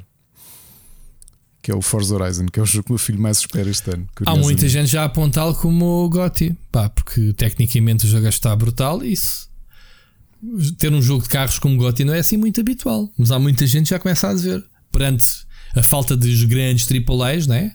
que são normalmente candidatos antecipados, God of War, Horizon Forbidden West, um, o jogo de carros, como o teu filho diz, o Forza Horizon, que é certamente um dos que eu mais, mais quero jogar também, gosto muito. Mas depois do, é aquelas coisas que eu acho. World. Sabes que há yeah. coisas boas no meio disto tudo de. Bah, digamos, o, o mercado AAA falhar-nos. Que é grande parte do público eh, perceber uma coisa que nós dizemos há anos: que é tu tens, um, tens tantos lançamentos que muitas vezes não conseguem ter destaque por causa do, yeah. do mercado AAA e que estão a segurar um ano de 2021. Sim, sim. E, e há muitos, há muitos uh, grandes jogos silenciosos que o pessoal nem, nem dá por eles uh, a chegar. Eu digo uma coisa: há muita gente que não conhece o Psychonauts 2 e que poderá ter a oportunidade porque vai ser o Game Pass, e esse jogo poderá ser, sem ninguém dar conta, um candidato sério. Porque, pá, porque é um jogo do Tim Schafer, provando o primeiro jogo era um jogão passou ao lado de muita gente. Uhum. Uh, e esta escala, se elevar esses valores de produção aos níveis atuais, que, ao que parece que sim, poderá ser um exemplo de um jogo que, pessoal, é ok. Psychonauts 2 está a ser falado porque está no Game Pass é da Xbox, mas atenção do pedigree do jogo. Isto sou eu a dizer, obviamente. Sim, mas estou a dizer que há dizer outros. Que, por exemplo, nada me garante, porque ainda não o joguei. Estou a pensar candidatos para mim este ano por exemplo, disse que o Genesis Noir foi uma surpresa brutal. Já agora uhum. esperem pelo por uh, video review em breve no split screen. Está o Rui também a saber em primeira mão. É, já não sei, tens um rebelde, não sei o que é que tu fazes. Uh, mas eu, que sou um grande fã de estratégia, quem é que me diz que não é o Age of Empires 4 o meu jogo do ano? Quando chegar a dia Por exemplo, de dezembro. Pronto, estás a ver, exatamente. Sim, sim, sim. Não, não, não, não duvido. Não duvido que esse tipo de, de apostas sejam feitas. Ou mesmo Portanto, Psychonauts 2, ou mesmo o It Takes Two. Não, o It Takes Two, o It Takes assim, Two já é olha... é candidato, já o arrumamos da prateleira e, e, esse já não há hipótese. Esse, esse está no, na lista. Se vai ser o melhor ou não, ainda vamos esperar pelo fim do ano, mas está na, está na minha lista, pelo menos. Um, esse e o. Qual foi que jogamos a seguir? Uh, a gente tem memória tão fraquita que a gente até. É demasiadas coisas. É, é, é pá, aquilo que eu digo, assim. repara, no ano como foi o ano passado, em que para mim o meu jogo do ano foi o Ghost of Tsushima, se calhar se em 2021 o Spirit Farer saísse, o Spirit Farer teria, teria sido o meu jogo do ano, estás a perceber? Que gostaste imenso, é, sim, sim. Sim, eu, não sim, sei, sim. eu não sei se vai haver um jogo da escala de um Ghost of Tsushima. Olha, o tal um Ratchet Clank, por exemplo. Ratchet Clank, sim. Por exemplo. O, o, o, o, o, o Bala no Underworld, por exemplo. o Wonderland, como diz o outro. o Wonderland. o Bala no Underworld vai receber um prémio meu de certeza. Isso é prémio, garantido. Prémio Caca. Exato, exato. Pior jogo do ano. Mas o It Takes Two realmente é, é um sério candidato nesta altura, até agora, sem hipótese. Até, até o Little Nightmares 2 do, não, pá, não tinha dificuldade em colocar numa, numa lista de, de, de jogos do ano. Enfim, bom, malta, uh, o que é mau é que o pessoal que comprou o PlayStation 5 não tem culpa nenhuma destes adiamentos e tipo, man, eu comprei uma PlayStation 5 que ela saber que esteja esgotado e que os outros não tenham. E agora onde é que estão os jogos para jogar na minha consola nova? Epa, continuam a ter o que jogar, meu. Eu sei, mas estou a, ser, estou a ser, obviamente, estou a exagerar, mas pá. Mas percebes o que eu quero dizer, não percebes? O pessoal compra. Sim, sim comprou uma consola pelos grandes jogos que te obrigam a comprar uma consola. Tipo God of Wars da vida e afins. Mas pronto. Mas pronto. Não falta aí é jogos para o pessoal jogar. Claro que sim. Claro que sim. Nem que seja no Game Pass, um euro três meses e tens um catálogo de jogos eh, brutal. Este post foi. Como é que é, Ricardo? Não sei, mas não é o teu dia de antes, portanto não, não acho que deves fazer o foi patrocinado. Estes, estes, últimos 30 segundos foram patrocinados. Bom, pessoal, não foram, já agora isto é brincadeira. Adiante. Quando forem, nós avisamos uh, com, com a devida. Exatamente. Olha, um, ainda falando da PlayStation 5, epá, ao bocado eu partilhei uma coisa brutal. Foi o pessoal a gozar com, com a cena do disco rígido da, da PlayStation para trocar um externo que era o, o PlayStation 5 Engineer Simulator. PlayStation 5 Engineer uh, Simulator, sim, é que é. Um, é que basicamente vai, eh, está, já está disponível a beta de, do firmware, que ainda não se sabe quando é que vai sair. Vai Desculpa, finalmente só uma desbloquear. Coisa. Vamos ter 12 sim. Minutes este ano. Quem é que nos diz que o 12 Minutes não é o nosso Gotti? Quem? Pois, exatamente. Desculpa. Sim, lá está. Sim, sim, tens razão.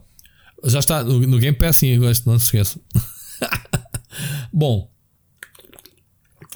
desculpem, engasguei-me, tive que beber água. Um, o que é que eu ia dizer, Ricardo?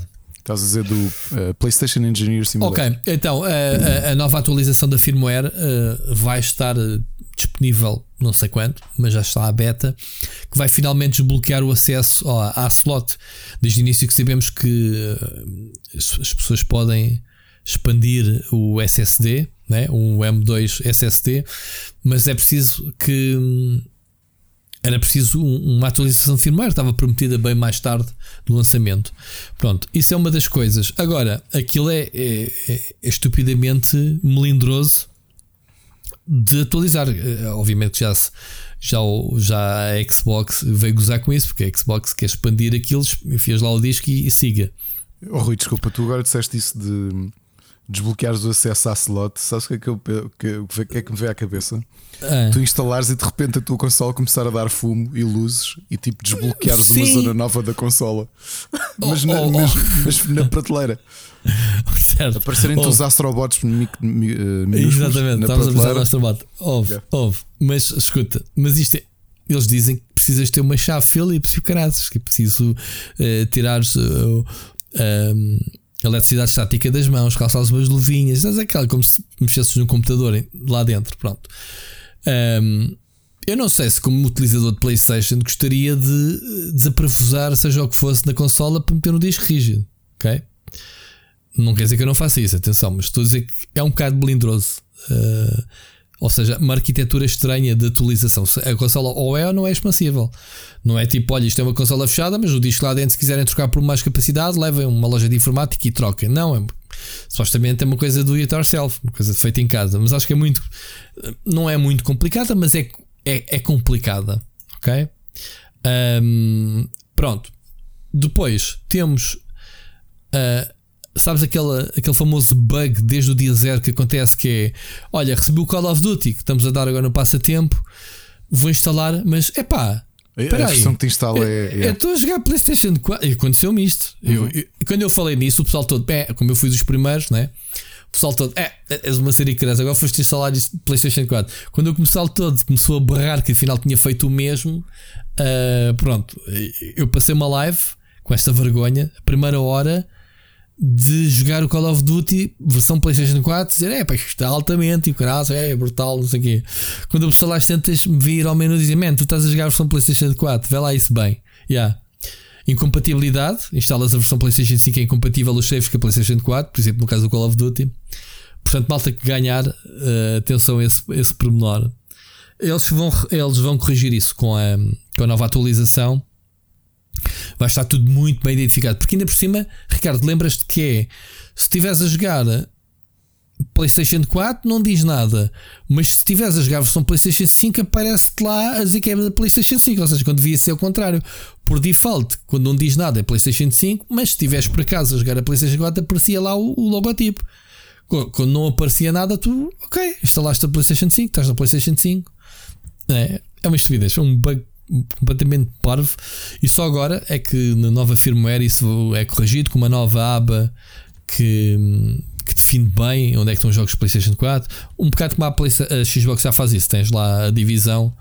Uh, os jogos que tens instalados, versão Xbox One, versão da, da, da Series X, mais coisas desta firmware.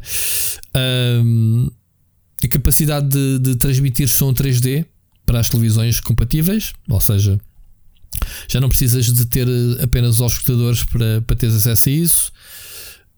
Um, epá, e uma série de coisitas a ver com os trophies também. Portanto, yeah. é isto, Ricardo, basicamente. Vais fazer um upgrade à tua, já agora? Disco? Para instalar os 500 mil jogos? Não, mas, mas devia, porque eu ando sempre ali a gerir os, ando sempre ali a gerir os jogos, até porque eh, sabes quem é que agora domina a minha. Só por curiosidade, quem é que está a dominar a PS5 cá em casa? Já não é o meu filho mais velho, é o meu filho mais novo. E o que é que ele anda a jogar? Astrobot? Astrobot. Uh, os jogos da Lego descobri-os, não queria. Sabes que é que ele andava. Pá, eu tive, tive aqui que chatear-me com ele porque o que ele queria jogar era o Miles Morales. Hum. E pá, a volta e meia dava com ele, estava ele jogar Miles Morales. Spider-Man, man. Tem 3 anos, não? Tu puta, 3 anos, mas jogar, eu não quero que ele jogue Miles Morales. E só filho, se tu queres jogar Homem-Aranha, vou-te dar um Homem-Aranha que tu possas jogar. Então instalei-lhe o Marvel Heroes 2. Não, chorou. Isso é fuleiro. Até eu chorava, meu. Dava-te logo um. Isso não é, isso não, não é Homem-Aranha, não é, não é. Pá, começou a jogar.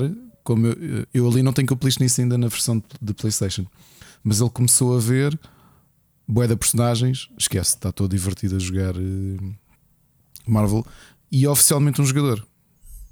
Portanto, ontem tive. Uh, pá, fiz uma coisa que tinha. Na altura fiz com o meu filho mais velho, que é tive a passar uh, missões de Lego em co-op com o meu filho mais pequeno. Ele, obviamente, que está ali só a partir coisas, mas.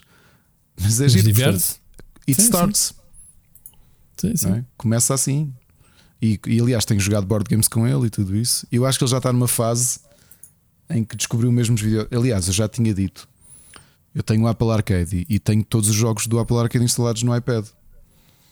Epá, não é que eu dei com ele já há uns meses. Estava a jogar uh, uh, turn-based RPGs simples, mas ele conseguiu perceber o que é que era para fazer.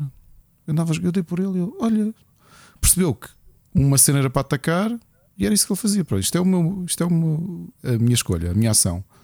E eu olhar para ele a pensar: olha lá. Foi aí que eu depois decidi começar a jogar board games com ele ao fim de semana. Coisas muito simples, obviamente.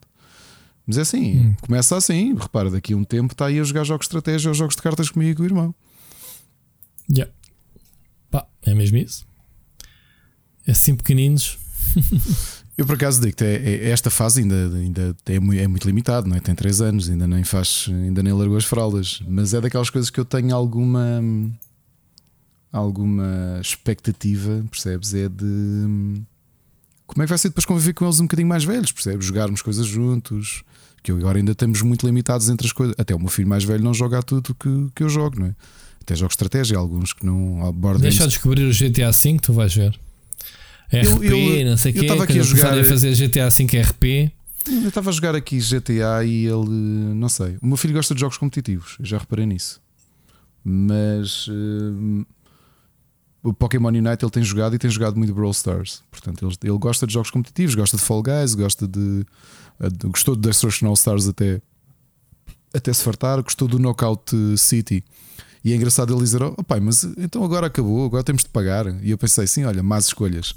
Eh, este é aquele tipo de jogo que, que a Electronic Arts foi idiota. Devia simplesmente ter dado. Tinha dado, tinha dado o jogo e tinha público. Assim não tem. Ninguém vai gastar dinheiro no, no Knockout City. Mas pronto. Pois. A, a experiência deles era viciarem o pessoal e depois dizer: É pá, eu quero continuar a jogar para não tomar o dinheiro. Com tanta oferta tu tens, não, não, yeah. não vai acontecer. Yeah. É uma. É uma prejuízo.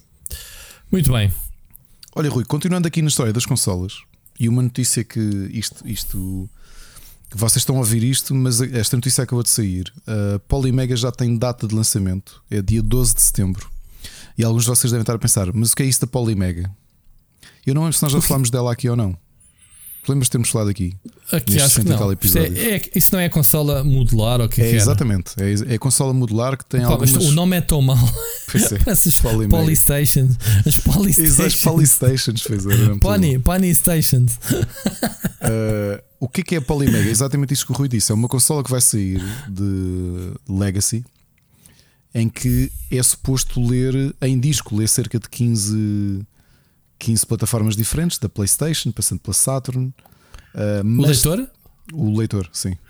Ok. Uh, lê Neo Geo CD, Sega Saturn, PlayStation, TurboGrafx CD, pronto, mesmo muita coisa.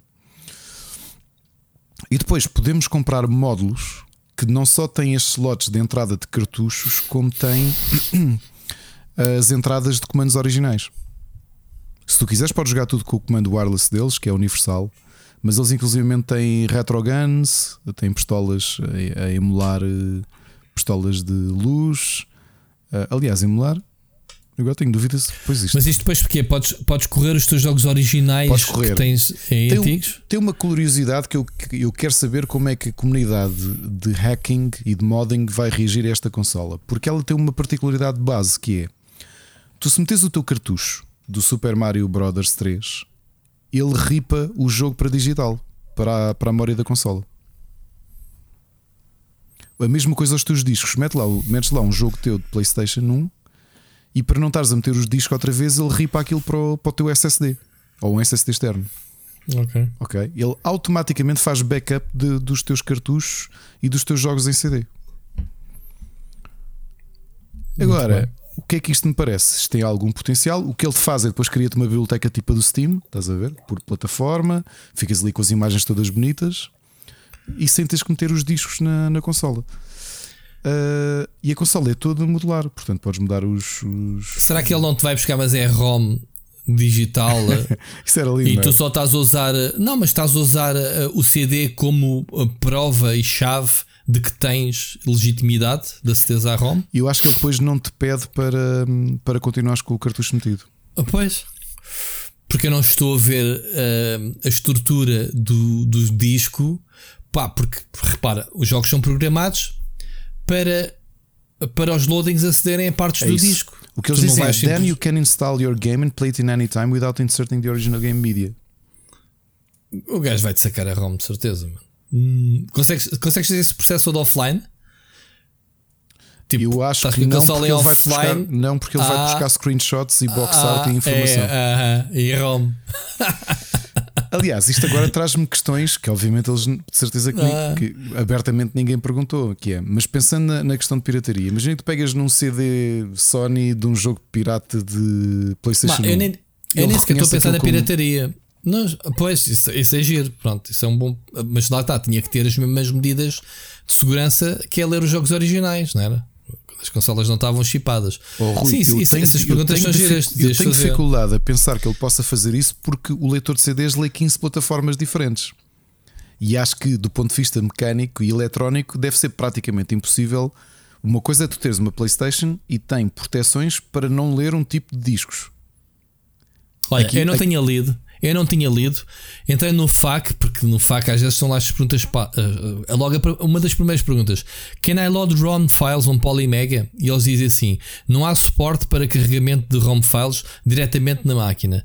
Nós, nós a nossa intenção é trabalhar com, os, com as editoras e com, com os, os proprietários dos jogos clássicos, das propriedades dos jogos clássicos, para modernizar a distribuição destes jogos eh, através de, de sistemas de, de entrega modernas, tais como streaming e digital downloads. O que é que eu acabei de dizer há bocado? Tu metes o disco, autênticas, a dizer, ok, este gajo tem o disco original, toma lá a ROM. A ROM eh, disfarçada de streaming e de loading. Percebes? Pá, porque estamos a falar, os jogos antigos têm meia dúzia de megas, cara. Um CD-ROM ou. Os de NES têm capas. Os de NES têm capas. Quer dizer, isto é um processo que é puff, nem das conta. O que tu fizeste foi autenticaste com, com a tua. Com, com o teu disco original. Eu acho que a ideia é fixe. Olha, já agora por, uma- por preços, já agora para falarmos disto, a versão base que tem um comando uh, wireless custa 449 dólares. A versão deluxe que traz os módulos de NES, SNS, Mega Drive e PC, PC Engine custa 649 dólares em promoção. Fónix, man. Isto sempre está caro, né? Retro gaming, caraças. Uh, neste momento, olha, uh, temos de falar nisto na. Acho que nem nos esticamos muito, que eu já agora quero a perspectiva do Bruno no próximo Pixel Hunters. Pois, isto é, isto é um bom tema para lá, mas olha que isto é, é bué da caro, meu. Olha, só que uma curiosidade, pelo menos eles alegam isto. Comprar uma, uma é Steam Deck e, e, e se calhar fico melhor servido, a cara. primeira pistola a funcionar em, em televisões uh, uh, atuais. Portanto, a primeira light gun a funcionar em, em televisões atuais. Pois. Não sei. Olha, mas o nome da consola também era muito feliz. Eu acho que. E depois até ar de coisa fake, não é? Pá, é, assim, além de, além de, além de sim, de, de consola fake, de, de- dessas que tu compraste quando eras puto, como é que se chamava? As uh, As Family Games. Family Games. Isto, isto o Polymega faz-me lembrar uh, nomes de dildos e de cenas de, sex shop. Polymega. Ai, Oh, quero, God. um poly, quero ali o Polymega, se faz favor. Com cabeça rotatória, com um vibrador. Bom, Mas a Mas consola está gira, que é tu sacas a parte da consola e encaixas outra. Está muito gira. Faz lembrar aqueles módulos da, da CD, da, do- da- desculpa, da Sega hum, Saturn, que tinhas o módulo CD, essas coisas. Não, ou da, da Mega funciona? Drive. Mega- era Mega Drive? Era, era. Saturn era, era um bloco. Ainda que a Mega Ok. Drive era um bocadinho diferente, tu ias encaixando aquilo, não é? Encaixando Ias encaixando, é? Aqui, aqui tiras a parte da frente, é como tires uma PlayStation 5 e sacares a parte da frente e encaixas outra.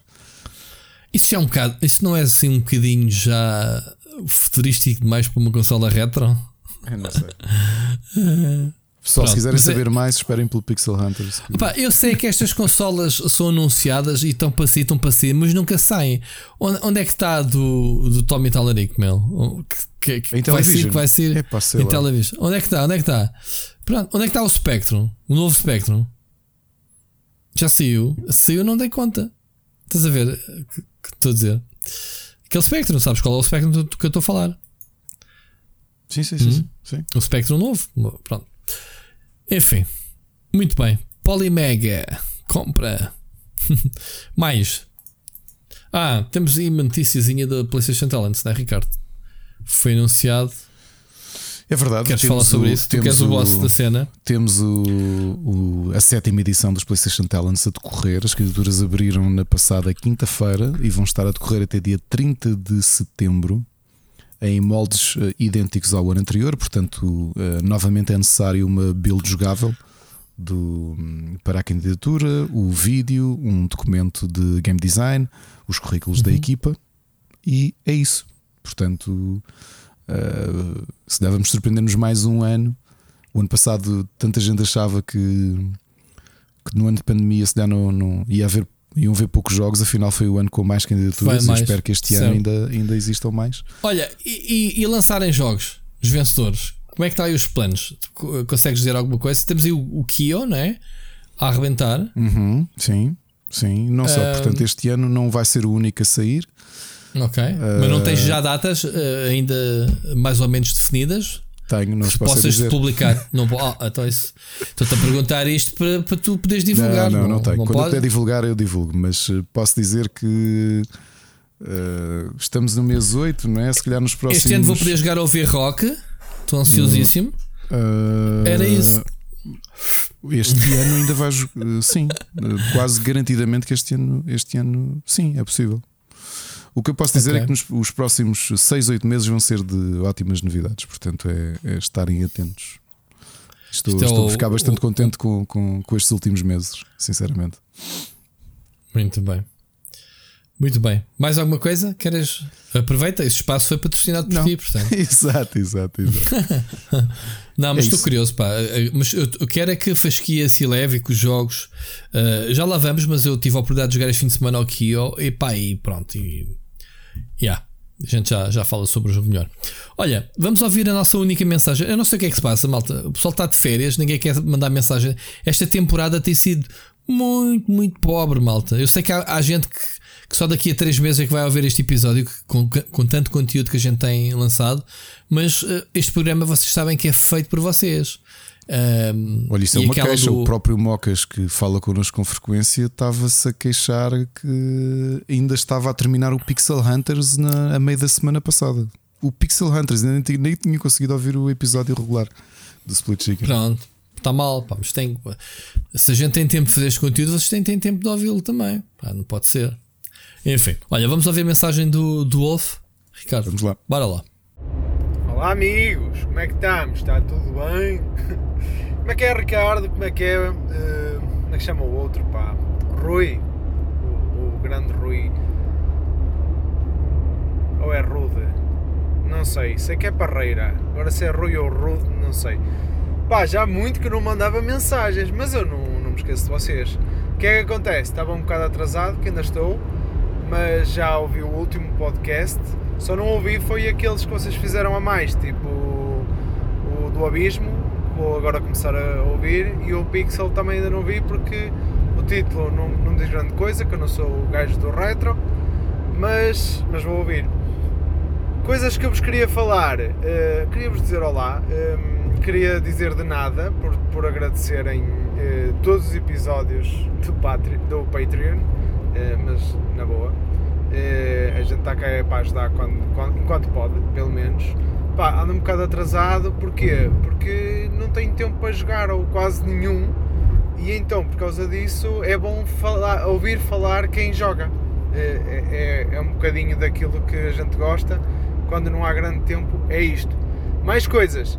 Quero ouvir falar da Apex no programa, que vocês quase nunca falam, e o, o jogo tem constantes updates e novidades e há gente que gosta da Apex, portanto é bom também falar das novidades do Apex.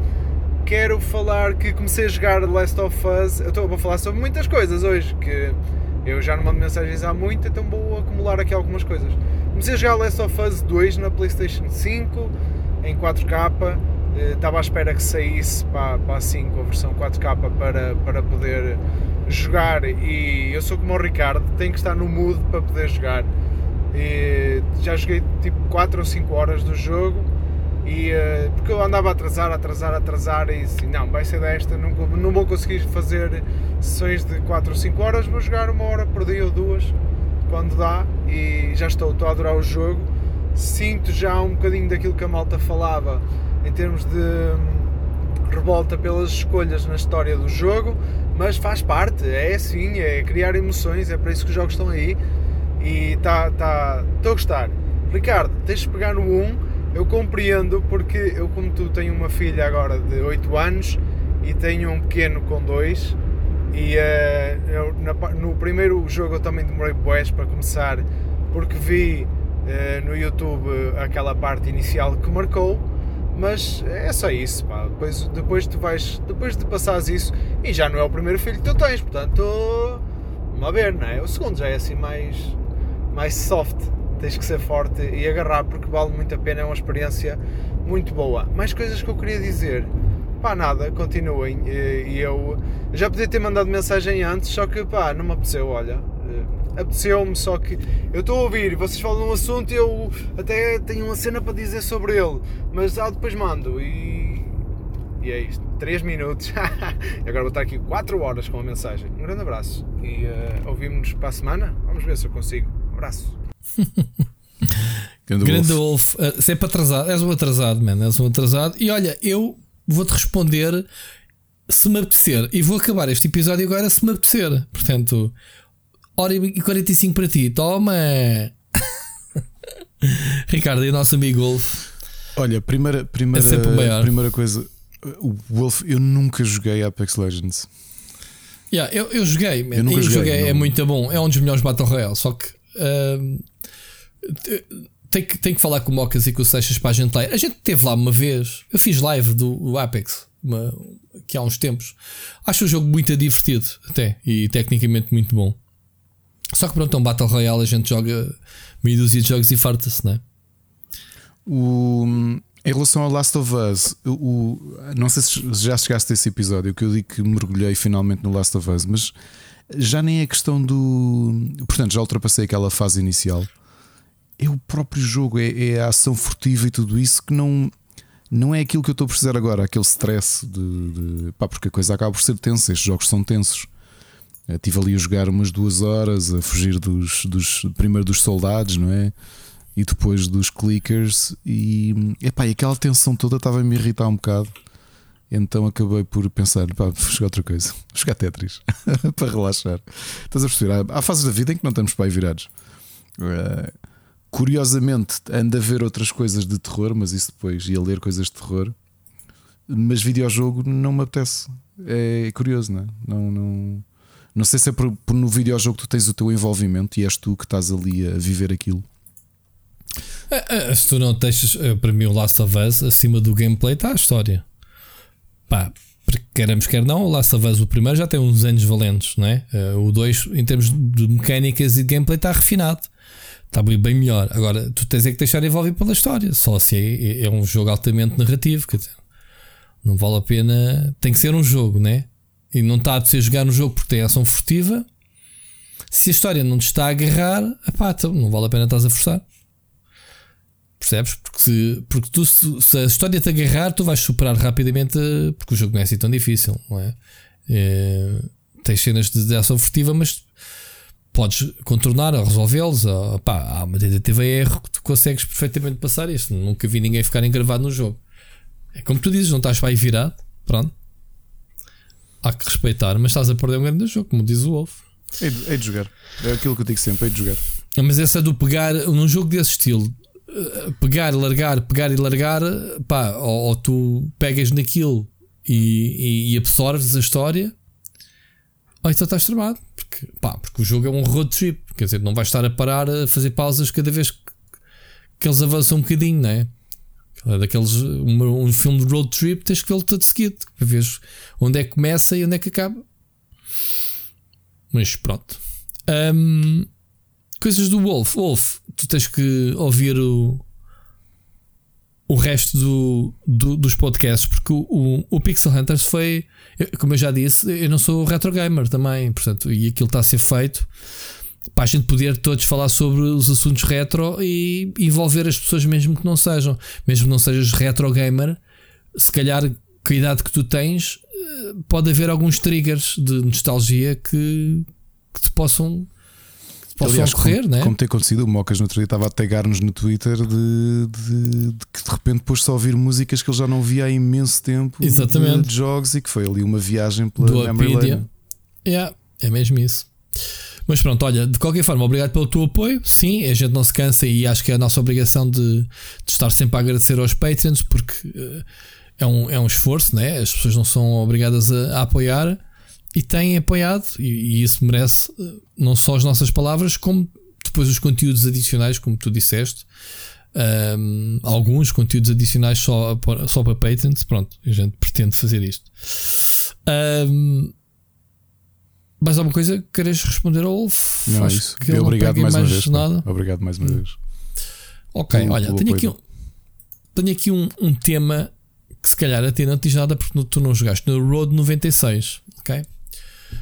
Já ouviste falar? Foi um daqueles jogos indie que foi, foi anunciado no, no verão. Sim, no Summer, Summer of Games. Sim. Summer of Games. Eu, eu por acaso estou a jogar este jogo eh, com um grande embargo, pá, até, até meados de agosto. Eu não te posso falar do jogo em questão, mas aqui uma coisa engraçada é que, um, como tu sabes, as, as, plataformas andam, as redes sociais, o Facebook, Twitter e afins, andam abraços com, com algumas questões no que diz respeito não só à, à privacidade como também ao, às mensagens políticas e à forma como eles lidam com mensagens de ódio, de terrorismo e essas coisas, estão a ser apertadíssimas com, pela, no, no caso da Europa, pela Comissão Europeia, para, para tomarem ações. E então, o Road 96 foi bloqueado do Facebook, ou melhor, publicidades do Road 96 foram bloqueadas porque hum, uh, porque vai, vai de encontro à, às políticas sociais de, de, eleições e mensagens políticas. E tu dizes assim, mas isso é um jogo. Yeah. O Road 96 tem como pano de fundo uma eleição que está a, a decorrer, ok? Há, há, há, uma eleição e, e, há dois candidatos, aquilo é uma espécie de uma ditadura e há e há o Road 96, pronto, em termos de contexto narrativo, é a estrada que te leva a, a, passar a fronteira para sair. Há muita gente a fugir do país porque não concorda com, com a cena política. Porque é um jogo que tem política. Ao barulho, se calhar tu vais gostar bastante do jogo. Mas depois vais a ver o jogo em si, em, em si não é sobre política, ok? Isso é só um, um pano de fundo. Uh, e então o jogo foi considerado. Uh, considerado que tinha linguagem eh, de, de teor político, apesar de ser tudo estupidamente ficcional. Isto faz sentido. tipo, o Facebook, os bots não distinguem o que é ficção da, da realidade. Até porque, pessoal, momento ofensivo uhum. do episódio. O rant do Ricardo, alerta. Hum. o Facebook pode ir para o caralho. Porquê? Palhaço! Ivo, Ivo então. Conceição, estou sempre, sempre aqui a pensar, né? realmente o Rui tem razão, na música Palhaço do Caralho que tu escreveste. eu estou sempre. Eu estou sempre a lembrar-me dessa música. No meu dia a dia. Eu tenho que dar é das coisas como. É pá. Ivo, eu tenho que dar tag pá, para tu ouvires isto, que, que, estamos sempre aqui a homenagear os teus como restos. Palhaço! Uh... e porquê? Porque quando tu sabes a, a importância que o Facebook tem, novamente, sabes que há pouco tempo eu estive a ler a Máquina do Ódio da Patrícia Campos Melo, que é uma, uma das jornalistas mais premiadas do mundo e que fez uma investigação grande sobre a influência do Facebook e do WhatsApp nas eleições, especialmente a forma como foram utilizados por, pelos populistas de direita nomeadamente o Trump, o Bolsonaro, mas primeiro de todos o Modi. Sim, mas é por, causa, é por causa disso é que, é que o Facebook neste momento está como está. Exato. A Portanto, lidar com uma estrutura, uma estrutura que abertamente permite que existam grupos de extrema direita, não é? de forma mais ou menos dissimulada, que permite mesmo assim que existam grupos de uh, fake news que dizem não, mas temos um alerta que isto é fake news, não banimos, mas temos um. E depois um jogo em que a política é toda ficcional. Uh, pá, a única coisa é que é um jogo demasiado pequeno e não mexe dinheiro, porque se eles tivessem a ser alimentados com os milhões desses, desse esterco uh, de extrema-direita que anda ali a alimentar estes novos partidos e que muito alimentou o Facebook e, o, e as outras empresas associadas, de certeza que não se queixavam. É? Portanto, o, o, problema é que isto demonstra que os algoritmos do, do, do Facebook uh, estão a patinar na maionese, quer dizer. Não só um, patinar, como essa gestão que existe, essa moderação, também parece um bocado. Sim, os, é, como os é que há coisas, como é, é que há coisas passa... tão óbvias? Como é yeah. é que há coisas tão óbvias como esses grupos de fake news e de, e de, espalhar mensagens de ódio, de comentários de ódio que existem em todo o lado. Basta abrir uma, uma notícia qualquer. Estou neste momento no moral do, do público. Se eu ler os comentários de uma notícia, aquilo de montes de comentários de ódio que passam, uhum. de páginas de ódio que passam e que não há moderação nenhuma, mesmo tendo conteúdo que é republicado. Repara, o Road 96, certeza que não tem organicamente uh, a expressão de muitos destes grupos com muitos cliques. Yeah. E sabes porque é que o Facebook não, não bana esta malta toda? Porque esses muitos cliques dão-lhes muito dinheiro. É duro. Sim, eu, já, eu, já nem, já nem, eu já não estou a olhar isto do prisma das decisões em si, mas obviamente dos bots que são criados, dos mecanismos que são uh, de alerta, não é? Porque lembro-me, e até tinha aqui na, na, notícia, a lembrança que o Call of Duty foi. As cutscenes foram consideradas uh, confundidas, ok? Com, com disseminação de guerra e de, de armas e essas coisas todas que também é proibido na rede. Portanto, Uh, o decisor, na altura, nem sequer era um bot, isto passa no bot e depois, é, obviamente, é, é, é olhado pela, pelas pessoas, provavelmente por não conhecerem o jogo, consideraram que aquilo eram imagens reais. Pronto, o que, a gravidade da situação. E isto é a mesma coisa, isto é, é perceber a, em que mãos é que estamos entregues. Quer dizer, quando andamos no Facebook. Um, portanto, banir a publicidade de uma mensagem política ficcional, isto obviamente que fecha aqui portas à Rui, criatividade e, e, à, e, ao direito de expressão de, de Rui, artístico. Quando é? existiam médicos pela verdade, Sim. eu todos os dias reportava-o. Exato. Todos os dias. Sabes quantas vezes foi banido? Nenhuma. Nenhuma. E aquilo pois. tinha mensagem política também. E então? Pois, pois, pois. Estás a perceber? Agora, aquilo gerava muito clique, gerava muito tráfego. Não é um jogo indie que, que a política é a backstory. Repara, o Road 96 não há de estar a fazer muito diferente do que o Jalopy fez há 5 anos, que era uma road trip yeah. de, depois da queda do, do, do muro de Berlim. Tinhas com um chasso, tinhas de reparar o chasso e depois sim, tinhas sim, de levar sim. o chasso. Jalopy, yeah. Lembras-te? Lembro, lembro. E, e esse, nesse caso era política real. Ali não, não era... este, este, esta, o caso é a história, são, são várias histórias que, que se interligam. Uh, personagens que tu controlas que se vão cruzando e, e pronto. A tua personagem anda à boleia, a, a, a, apanhar, etc. Está aqui muita coisa. Uh, mas pronto, tem, tem uma, uma componente política na história. Um, o background, digamos assim. Mas pronto, é tudo ficção. Tu olhas, é ficção. Aliás, se olhas para o jogo, vês que o jogo é cartoon, nem, nem, sequer, nem, sequer, nem sequer é fotorrealístico, percebes? Não. E, e, mas o facto de ser banido é, é o. A mim o que me assusta é, é pá, mas quem é que andou a programar estes spots? Como é que, como é que isto. Como é que, eh, como é que a mensagem de um jogo.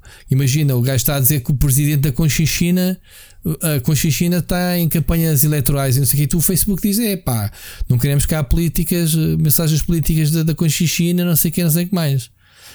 Tu dizes: pá, mas a Conchinchina não existe. E o Facebook: I don't give a shit, não podes usar mesmo. Novamente, quando tu, quando tu vês abertamente malta a publicar, ser contra a vacinação, ser contra uma série de coisas e continua aí na boa, pá, isto, isto significa o posicionamento destas redes. E estas redes só estão a apertar agora porque, no caso do Trump, ele perdeu as eleições, então já se sentem corajosos para, para, para interferir, senão nem sequer interferiam.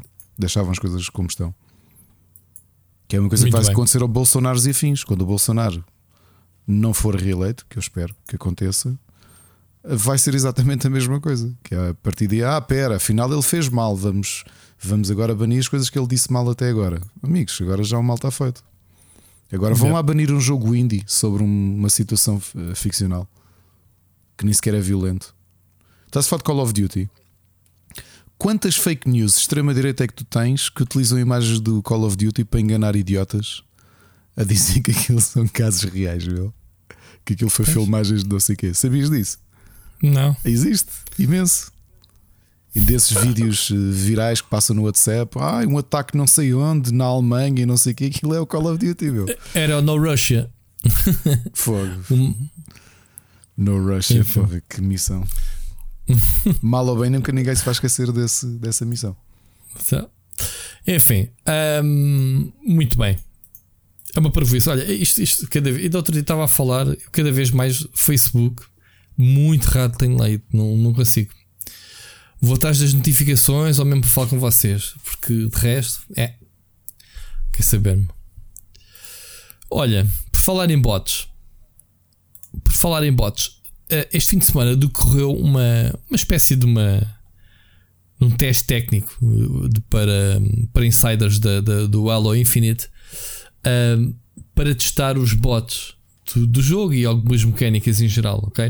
Uh, eu por acaso até me inscrevi, mas não, não consegui aceder à beta. Aqui a questão é, só queria deixar esta mensagem: é que o jogo vai ter uh, bots nas partidas online, portanto, não sei como é, como é que vai funcionar. Acho que o Halo nunca teve problemas de encontrar pessoal para jogar, mas de qualquer forma poderá haver ou, ou modos ou, ou, ou, eventualmente quando alguém sai da quando alguém sai da equipa e para não ficar reduzido a equipa se calhar entra um bot como acontece no, nos League of Legends e afins, não é? nos MOBAs e então uma particularidade destes bots é que ao que parece os gajos são mesmo muito bons portanto há aqui pessoal a levar tareias dos bots não sei se jogavam bem ou mal mas ao que parece a inteligência artificial dos bots uh, está bem, bem feita. É um dos problemas dos FPS quando a gente joga contra inimigos, né? a inteligência artificial continua a ser parece que aquilo que foi há 20 anos atrás, não dou assim grande luta. Tirando algumas exceções, Ricardo, não, não sei se, se,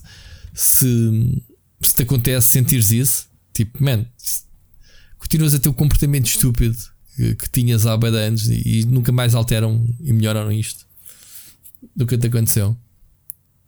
Não, não, porque também não sou, não é um não é um tipo de jogos em que eu movimento ao ponto de conhecer. Não é online, estou a falar mesmo quando estás a jogar campanha, mano, quando estás a jogar uh, jogos normais, os inimigos. Quando eu falo em bots, não estou a falar de bots a substituir jogadores, estou a falar daqueles inimigos mesmo. Hum. Ou, ou, ou és assim tão fraquinho que. Sim, não sou que... o maior expert do mundo, portanto. É, é, não mandas umas balas, uns headshots como deve ser. Às vezes. Mas pronto, mas pronto. É, era só ficar aqui a nota disto de, de, de IA, uh, deles começarem a, a limpar o sebo ao pessoal. E, e, eu acho que eles estão a criar aqui um sistema de, de inteligência artificial que pode ser interessante de observar no futuro. Mas pronto. Era só isto, Ricardo. Já que tu não jogas e não sabes, não há, há discussão possível. Um, mais, olha, meteste aqui uma notícia que eu escrevi sobre, sobre isso. Foi, isto agora. É? Mais um. Mais um... Epá, é, já falámos um aqui vários. No Fortnite. Fortnite, já vale a pena instalar Fortnite só para ver a, a Ariana Grande. Vai já atuar 5 concertos, uh, aquilo que eles chamam de Rift Tour, né? Uh, já no próximo fim de semana, de 6 a 8, 5 concertos imperdíveis de uma hora. Quando eu digo imperdíveis, é que acho que estes concertos são mesmo muito bons, Ricardo. Não sei se viste os anteriores. Não vi, não vi. Pá, eu também nunca tive no jogo, eu vejo sempre no YouTube, gosto de ver. Isto basicamente, quando o concerto começa, as armas desaparecem do jogo. Tu estás no servidor só a curtir. E o horizonte é o palco, não é um palco físico, como o World of Warcraft, que ias lá para, ias lá para, para a feira e vias o pessoal a tocar. Ou seja, são projeções holográficas que são projetadas diretamente no céu e no mar, estás a ver? É, é uma coisa brutal. E ele já lá tem promovido bastantes eh, DJs e bandas que têm estreado álbuns. Então vai ser a Arena Grande um, em que tu podes ganhar uh, coisas fofas e ouvir o, o espetáculo dela. Com direito a, a playlists maior antes do concerto, eles até dizem para peso uma hora antes. Ok? Depois tens direito à tua coleção de skins dela e etc. Vamos lá? Fazer live nisto? Acho que não. Não? não? Não, porque depois também há DMCA e portanto não sei se é boa ideia fazemos uma live de Fortnite a assistir o concerto da Ariana Grande que bloqueia logo a live. Mas pronto, não deixa de ser curioso, Ricardo, que o Fortnite estávamos a falar, ah, Fortnite, mas continua a ser um palco de promoção uh, brutal, mano. Isto, isto, mexe muito dinheiro, não é? Isto, uh, concertos para valer a pena, é? grandes. Claro, para valer a pena é porque, porque sim, porque mexe. Mas mas estamos a falar da Epic cobrar provavelmente a Ariana para tê-la lá perante os milhões de, de, milhões de jogadores que jogam o jogo, ou será o contrário? não é? Que neste caso contratavas uma grande artista para trazeres para o jogo para, para que, para que hajam mais logins nesse dia ou mais pessoas a sacar o jogo para jogar. Eu acho que é um acordo. No caso, ganham os dois com isso. O Fortnite, Uhum. porque ganha mais eh, eh, presença mediática por causa da notícia da Arena Grande e ela está numa plataforma grande. Eu acho que ela, ela, ela, ela tem muito a ganhar. Ela e todos os artistas que eu acho que a tecnologia está lá, funciona, é muito divertido, o pessoal curta a brava. Ah, epá, e quando dá conta, acaba o concerto, vais dar umas balazinhas mesmo que nunca tinhas jogado o jogo e se calhar pode, podes vir a gostar do jogo. Se calhar, se não fosse o concerto, não irias instalar e conhecer o jogo. Estás a ver? É um bocado por aí, os dois lados, como tu dizes. Muito bem. Vamos avançar com as recomendações naquele que vai ser o nosso para já programa mais pequeno ou, ainda temos alguma coisa para falar? É em mais pequeno dos últimos meses. Não quer dizer que seja. Há programas muito mais pequenos ainda não este. acabou. Ainda não acabou, ainda não acabou. Vamos continuar, vamos para, o- para as sugestões de gameplay. Uhum. Siga, podes começar. Olha, estou quase a terminar o, o Omno, que é uma das, um dos novos lançamentos do Xbox Game Pass. E Uh, tal? Eu, eu, eu joguei e gravei um videozinho e ainda não publiquei. uh, E então? estou a gostar bastante daquele. É, é relaxante, não é? Porque tens, o puzzle Aham. solving bem Aham. pensado. Tu vais progressivamente. Minimalista, É. sem textos, sem história. Vais progressivamente desbloqueando novas habilidades, seja na neve, poderes andar a, a esquiar com, a- Uhum. com o bastão, com, com o bastão, quer dizer, o staff dele. Uhum. Uh, ou lá mais à frente utilizá-lo para te teleportares uh, para, para pontos específicos. Mas é um jogo relativamente curto. Uh, curiosamente, eu senti assim uns lives de Beyond Good and Evil porque tu andas um bocado a catalogar uh, criaturas. Bicharada, né? É. Yeah. E Que não explica. O jogo basicamente diz: olha, está aqui este na lista. É isso. Uh, Lês qualquer coisa sobre o bicho, apanhas energia que ele deita para poderes ativar pilares e interruptores. E é um jogo relaxante. Portanto, Uhum. Pá, é um vês- jogo indie. Acho que este jogo foi feito só por uma pessoa também. Não tenho a certeza. Muito bem feito. Visualmente, apesar de ser hum, mais ou menos ter ali uns, uns lives de low poly, é muito bonito, Uhum. tem um ótimo ambiente e, hum, e gostei bastante. Portanto, aqui um, para, para um jogo curto. Game é- Pass, já agora. No Game Pass, exatamente. Olha, Yeah. finalmente estou a jogar Monster Hunter Stories 2 e aquilo que tu dizes é verdade, Rui. Uh, Hum. Apesar de ser um bocadinho mais complicado do que o habitual jogo de por turnos, eu acho que vai ser finalmente o Monster Hunter que eu vou jogar e que vou gostar. Muito bem. Porque Eu tenho, tenho parado já, por acaso. é, é- é- Uhum. Eu achei muita, muita piada. Acho que é, é um bom gate, é um bom gateway para Monster Hunter. O que não quer dizer que eu venha a, venha a ser fã dos restantes, porque não, acho que não é mesmo a minha onda. Gateway para o universo. para o é? universo. Para o, para o- Percebes? e se calhar não vou sair daqui. Ou seja, se me perguntar agora de Uhum. Monster Hunter, eu vou dizer sim do spin-off. Uhum. E estou, estou a gostar. Estou a jogar um jogo da. hum, Acho que é da THQ. Não tenho certeza se é da THQ ou não. Que é o Skydrift Infinity, que é um jogo de corridas de aviões. Daqueles de acrobacias e afins com. Isso já não, isso já não houve um Skydrift. Já, já, já, já. já. já. Isto é lembro um, qualquer é um coisa novo disso. jogo. Este é daqueles que tu tens power-ups, podes disparar contra os inimigos para, para, para os destruir, para eles fazerem respawn e afins. É um Mario Kart em avionetas. Uh, pronto, chocas contra, o, contra as paredes ou contra as rochas ou o que quer que seja. Tens, tens de. Tens de saber manobrar a tua, o teu avião. E é interessante, tenho feito aí umas partidas no modo. No modo chamemos-lhe modo história, apesar daquilo não ter história. No, no modo single player, tem, tem sido interessante. E depois recebi um jogo curtíssimo. Uh, Eu até fiquei triste porque era apenas um nível. Chama-se Find All. Acho que ele também custa 30 ou 40 cêntimos no Steam. E é uma imagem muito grande, uma ilustração animada a preto e branco. E, e cá embaixo dão-te coisas para encontrar, tipo 5 pássaros, e tu tens de procurá-los. E quando fazes isso, eles ficam coloridos.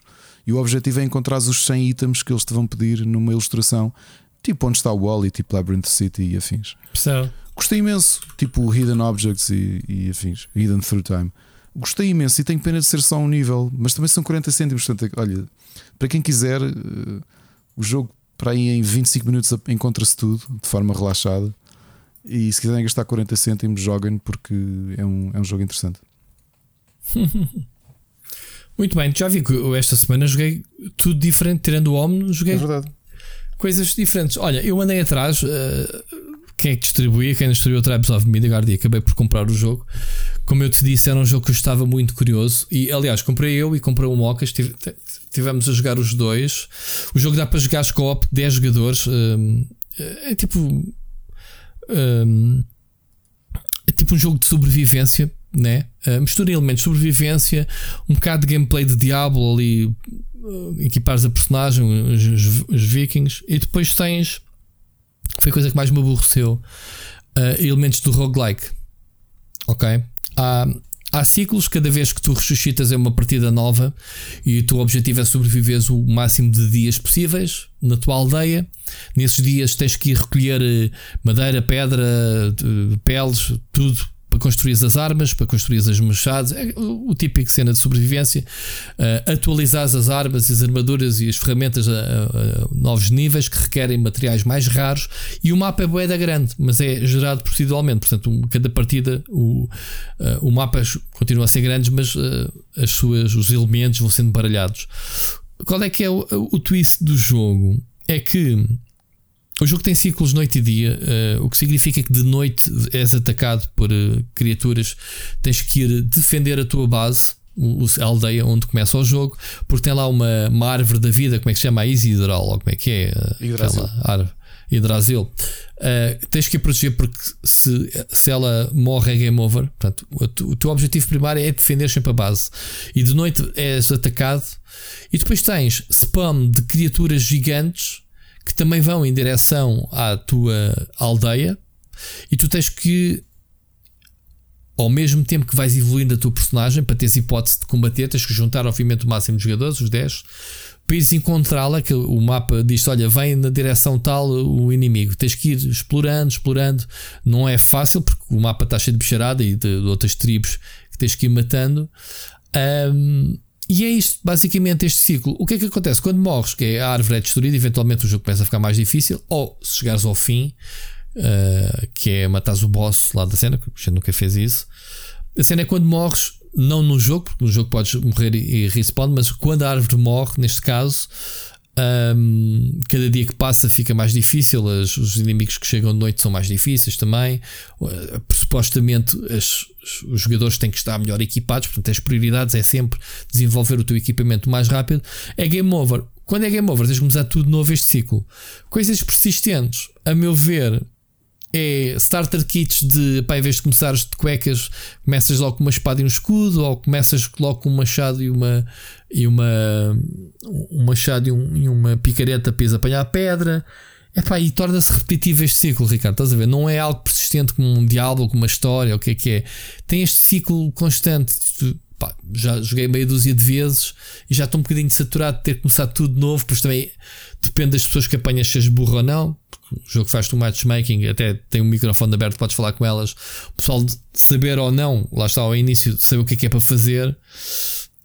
Um, yeah, estou um bocadinho ainda pé atrás. Acho que o jogo tem ah, qualidade, é um bocado é original na, na, forma como mistura os vários elementos de gameplay, mas depois a justificação do roguelike é sempre bem estranho. Nos jogos há, há roguelikes, como eu já admiti, que são divertidos, e este, depois de investir se calhar duas horas um, numa partida e arranjas uma equipa boa e não conseguis fazer o objetivo, morres e começas tudo novo. Estás a perceber? E o mundo é gerado outra vez, eh, proceduralmente, e começas tudo. Esta é a ideia que eu tenho do jogo. Ok? Mas é um jogo mais barato, é um jogo. Um jogo custa acho que 20, 20 euros. Uh, um jogo indie, apesar de ser distribuído pelo, pela Gearbox. Mas pronto. Uh, joguei The Ascent, que é um dos jogos mais badalados que saiu no Game Pass. Não chegaste a instalar este ainda? Epá, instalei, uh, mas digo, tentei, eu e o Mocas estivemos aqui para aí um quarto de hora ou 20 minutos a tentar eh, convidar-nos um ao outro para o jogo e aquilo estava sempre ah, bagado. eu tive essa dificuldade Epá, desistimos, desistimos fomos jogar outra coisa. Uh, fomos jogar yeah. uns indies que eu tinha aí. Olha, por acaso agora tinha comprado dois indies. Uh, não gostei muito nenhum dos dois, então nem sequer os trouxe aqui para o... Mas estive a jogar, uhum. estive a jogar com ele. Okay. Foi o Quest Hunter, que é um dungeon crawler. É pá, que jogámos 20 minutos e tipo, ok, isto não é interessante. E depois estive a jogar o Slasher Skipper, que também não, que é um dungeon crawler na primeira pessoa. também não é interessante. Mas tive Uhum. muita pena porque vocês tiveram a jogar o The Ascent. Já- Eu já descobri o que é que se passa, Ricardo, com, com o jogo.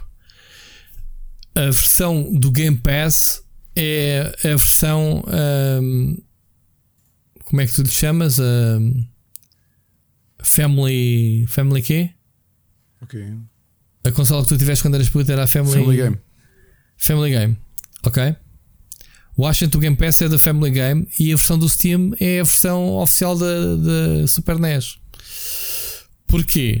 Isto tem causado polémica. A versão não está completa. Ou melhor, é uma versão diferente sem, ah, sem o, o DSLS, aquela tecnologia da Nvidia para tornar o jogo mais otimizado por inteligência artificial.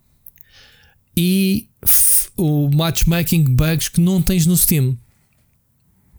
Ou seja, parece que as pessoas estão ali, pá, quer jogar a versão própria é do Steam e esta é uma versão secundária. Agora, pensas assim, ok, então metam lá a versão como deve ser no Game Pass, né? é só chegar lá e meter, é o mesmo jogo. Eles dizem que estão a trabalhar nisso. Ou seja, o que é que se passa aqui? Ah, mas também vamos ser sinceros. Eu adoro Xbox Game Pass, mas como aplicação, que horrível. Eu estive a tentar descobrir como é que adicionava o Mocas como amigo no, no Xbox Game Pass. No- na aplicação. Sim, e não é estava a estúpido. É estúpido. Porque, tem, porque pisca o olhar Nintendo.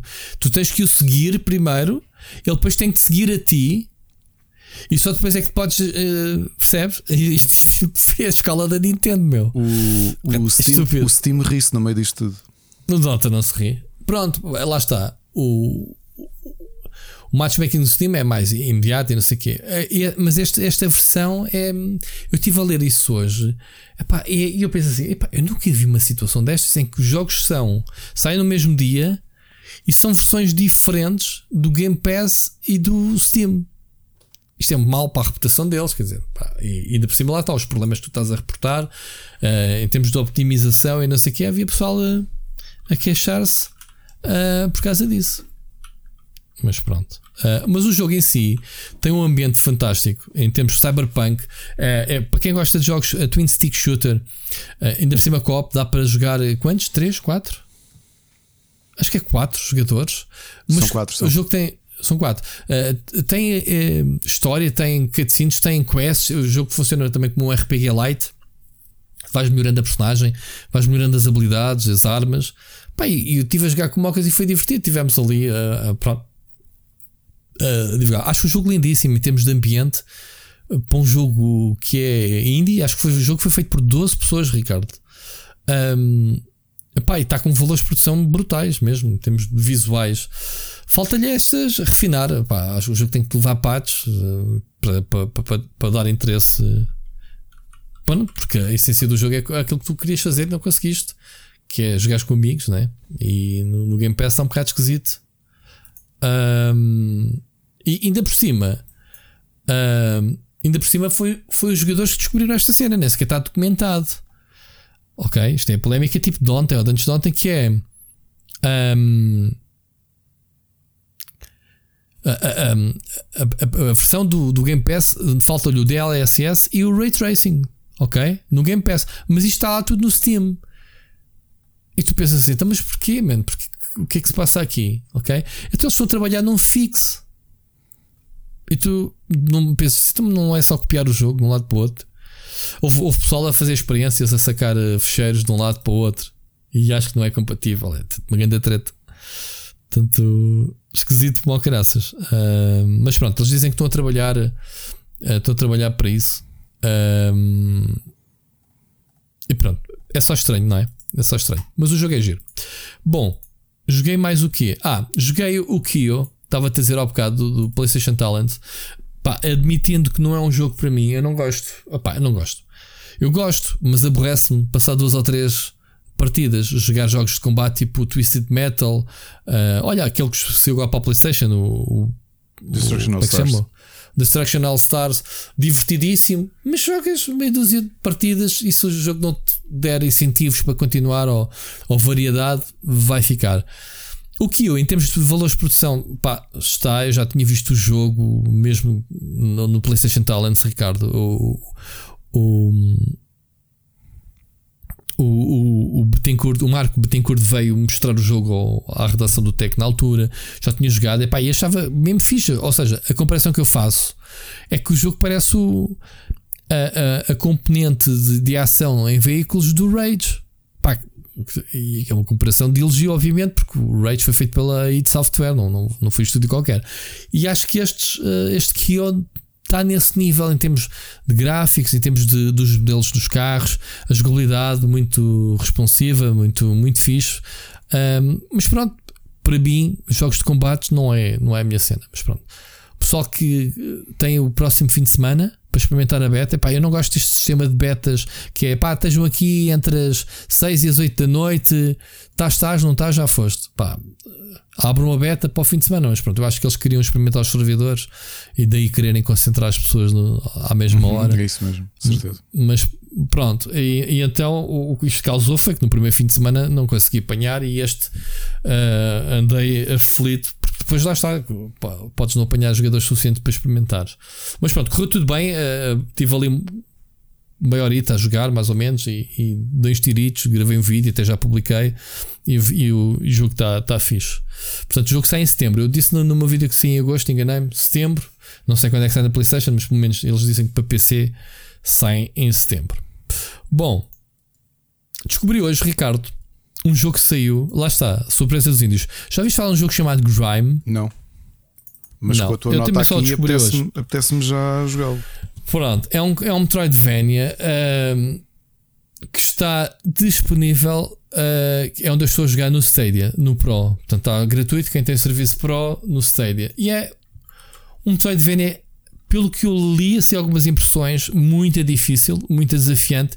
Mas tu, tu controlas uma personagem feita de barro basicamente. Não, a, a, o primeiro contacto que tens com a personagem é ela a rastejar, nem, nem sequer tem corpo, é só um bocado do peito e dos braços, e depois vais absorvendo os inimigos e vais ganhando formas e vais desbloqueando armas bizarras, estás como braços e não sei o quê. Eu por acaso tenho uma, uma espécie de uma katana que tem, em vez de serra na lâmina, tem uns dedos, ou o que é aquilo, coisa esquisita. E é muito orgânico o jogo em termos de, de ambiente Uh, mas pronto, é um, é um jogo que promete, se vês o trailer, bosses gigantes, dificuldade tipo Souls-like e yeah, mapa para explorar para a frente e para trás. Joguei só um bocadinho, pá, joguei para aí meia hora do jogo e não avancei muito. Lindo. Mas viste? Tem bom aspecto, não tem? Eu, eu vi pelo trailer e pensei: é pá, isto está, está com pinta, vou à procura do jogo. Depois li, li que, que o jogo ia para o, pro, pro Stadia e pensei: será que está no Pro? Olha, foi um one shot no escuro e está lá. Pronto, portanto, estou a jogar, nem tive que pedir o jogo nem nada e calhou bem. Já quando uh, acabarmos o podcast, vou pedir uma cópia disto, porque lindo. Pronto. Obrigado, Rui. Olha, não, tem, não, tens, não tens Stadia Pro? Não, não. Tu também não gostas do, do Stadia, portanto. Mas o jogo é muito bonito, é muito orgânico, muito, muita rocha, muita grutazinha, árvores e coisas luminosas. Portanto, é assim muito abstrato o jogo, estás a ver? Mas depois uh, os bosses são altamente bizarros. Vês, vês, o, vês aí vídeos, rapidamente vês isto tem, o potencial que o jogo tem. Pronto, eu vou é de jogar mais, é de gravar para os vídeos também para o canal para, para mostrar à malta. Mas pronto, se eu hoje do nada, não me perguntes de onde é que aparecem estes jogos. Ricardo? Não tenho um único PR sobre isto, nada. Aliás, tenho, é? tenho nos, nos Games Press da vida, mas de resto, mais nada. Não, epá, a mim chama-me a atenção, já não sei onde é que vi a notícia que foi Grime. Uh, Grime foi lançado hoje e promete ser um Metroidvania desafiante. Eu, oi, Metroidvania, lá está como tu. Deixa cá ver, a gente andamos muito nesta onda dos Metroidvanias. Deixa lá ver. Vi o vídeo, o trailer, assim, paga altas bosses. Isto tem muito bom aspecto. Pronto, a partir daí fui à procura do jogo e, como, como eu disse, está no Pro. Stadia Pro, quem quiser. Um, é lá que eu estou a jogar. Portanto, nem me vou chatear mais. E de jogos foi tudo. Ricardo, estou conversado. Portanto, não houve muitas coisas mais. Pá, tenho andado a jogar Pokémon, já nem falo aqui. Pokémon Unite. tenho levado aí para a praia. Também eu tenho jogado. Contei. Rui, tenho jogado. Dia, já é a segunda vez. Oh, Rui, no outro dia também disse a Ana: Olha, vou. Vamos já deitar, vamos já deitar. Vou só aqui fazer uma partida de Unite. Quando dei por mim, yeah eram duas e meia da manhã e eu estava aqui a jogar Então, Pokémon Ias para a cama a jogar, para a cama a jogar em portátil. Não Ouve, gosto, não eu- faço eu- barulho com os botões. Ah, yeah, yeah, pois, pois. Um, eu já é a segunda vez que vou para a praia e levo a Switch e dou por mim telemóvel a fazer de Hotspot. de hotspot, Switch ligadinho ao meu telemóvel, sem lag, sem nada, pau, a jogar. eh, Não te, a chegava, jogar, não eh, te chegava a rede da vacina?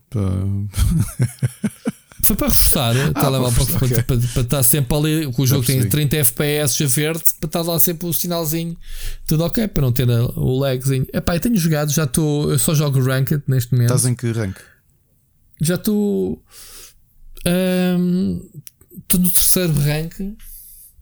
Entretanto, já começas a perder. Mas que é de beginner? Jogos feios. Não, já avancei para o outro. O que é que é seguir ao beginner? Não sei, estou no beginner. Não, já passei do beginner. O beginner tem três níveis e depois acho que tens o outro, outro, outro qualquer. Já, vou chegar a Diamond naquilo, como tu disse. No LOL. Mas pronto, tens que atentos que os personagens irão te escolham a personagem que tu gostes de jogar. Está-se bem. Tem-me acontecido, Mas mas, pronto, entretanto gostar. tenho mudado um bocadinho as, as, hum, os roles que tenho jogado. Ah. Eu tenho jogado com três, mas os três são muito semelhantes, que é o, é o coelho da bola, é a tartaruga, são, são range eh, de Ah. ataque range. Eu, eu por acaso E gosto então- de Melee Champions. Tenho jogado com o, tenho jogado com o Ze- o Zero a Hora, com o Lucario quando Ok. está disponível, e tenho jogado bastante tanque com o Snorlax. Ah, o Snorlax é um. Esse, esse, esse tem que ser eh, nerfado, esse, esse sacana, mano, vai-te lixar. Esse gajo, ninguém mata esse gajo. Esse gajo pensa lá a dormir a recuperar energia, ninguém o mata, meu. Se a malta souber é aproveitar para, para, para derrotar os Esse gajo é- inimigos. Esse gajo é invencível, meu. Não, não pode. De ser nerfado, é o primeiro. Ah, tenho jogado melee, tenho jogado só com o pássaro. Não sei como é que O ele se chama. Flame. Pronto. Também é giro, quando posso Gosto. jogo com ele, mas, Yeah. eh, mas que o meu preferido até agora é o Zero a Hora. Mas estou-me a, estou-me a atinar bastante eh, com os, o ranged. Não é bem as minhas classes, que eu costumo jogar em MOBAs, mas tenho-me safado bem.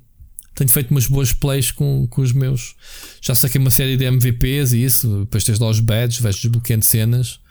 Ah, pronto. É é aproveitar agora enquanto isto está tudo verdinho, né? Os, os putos ainda não sabem jogar bem. O gajo tem que trazer algum conhecimento dos LOLs e afins, né? Porque aplica-se ali bastante o teu, a tua percepção do mapa e, e- e de forma, né? Se calhar não és à bruta para cima deles, se bem que, se bem que continuamos a ter alguma ganância, às vezes a fazer algumas, alguns chases, né? Algumas perseguições parvas.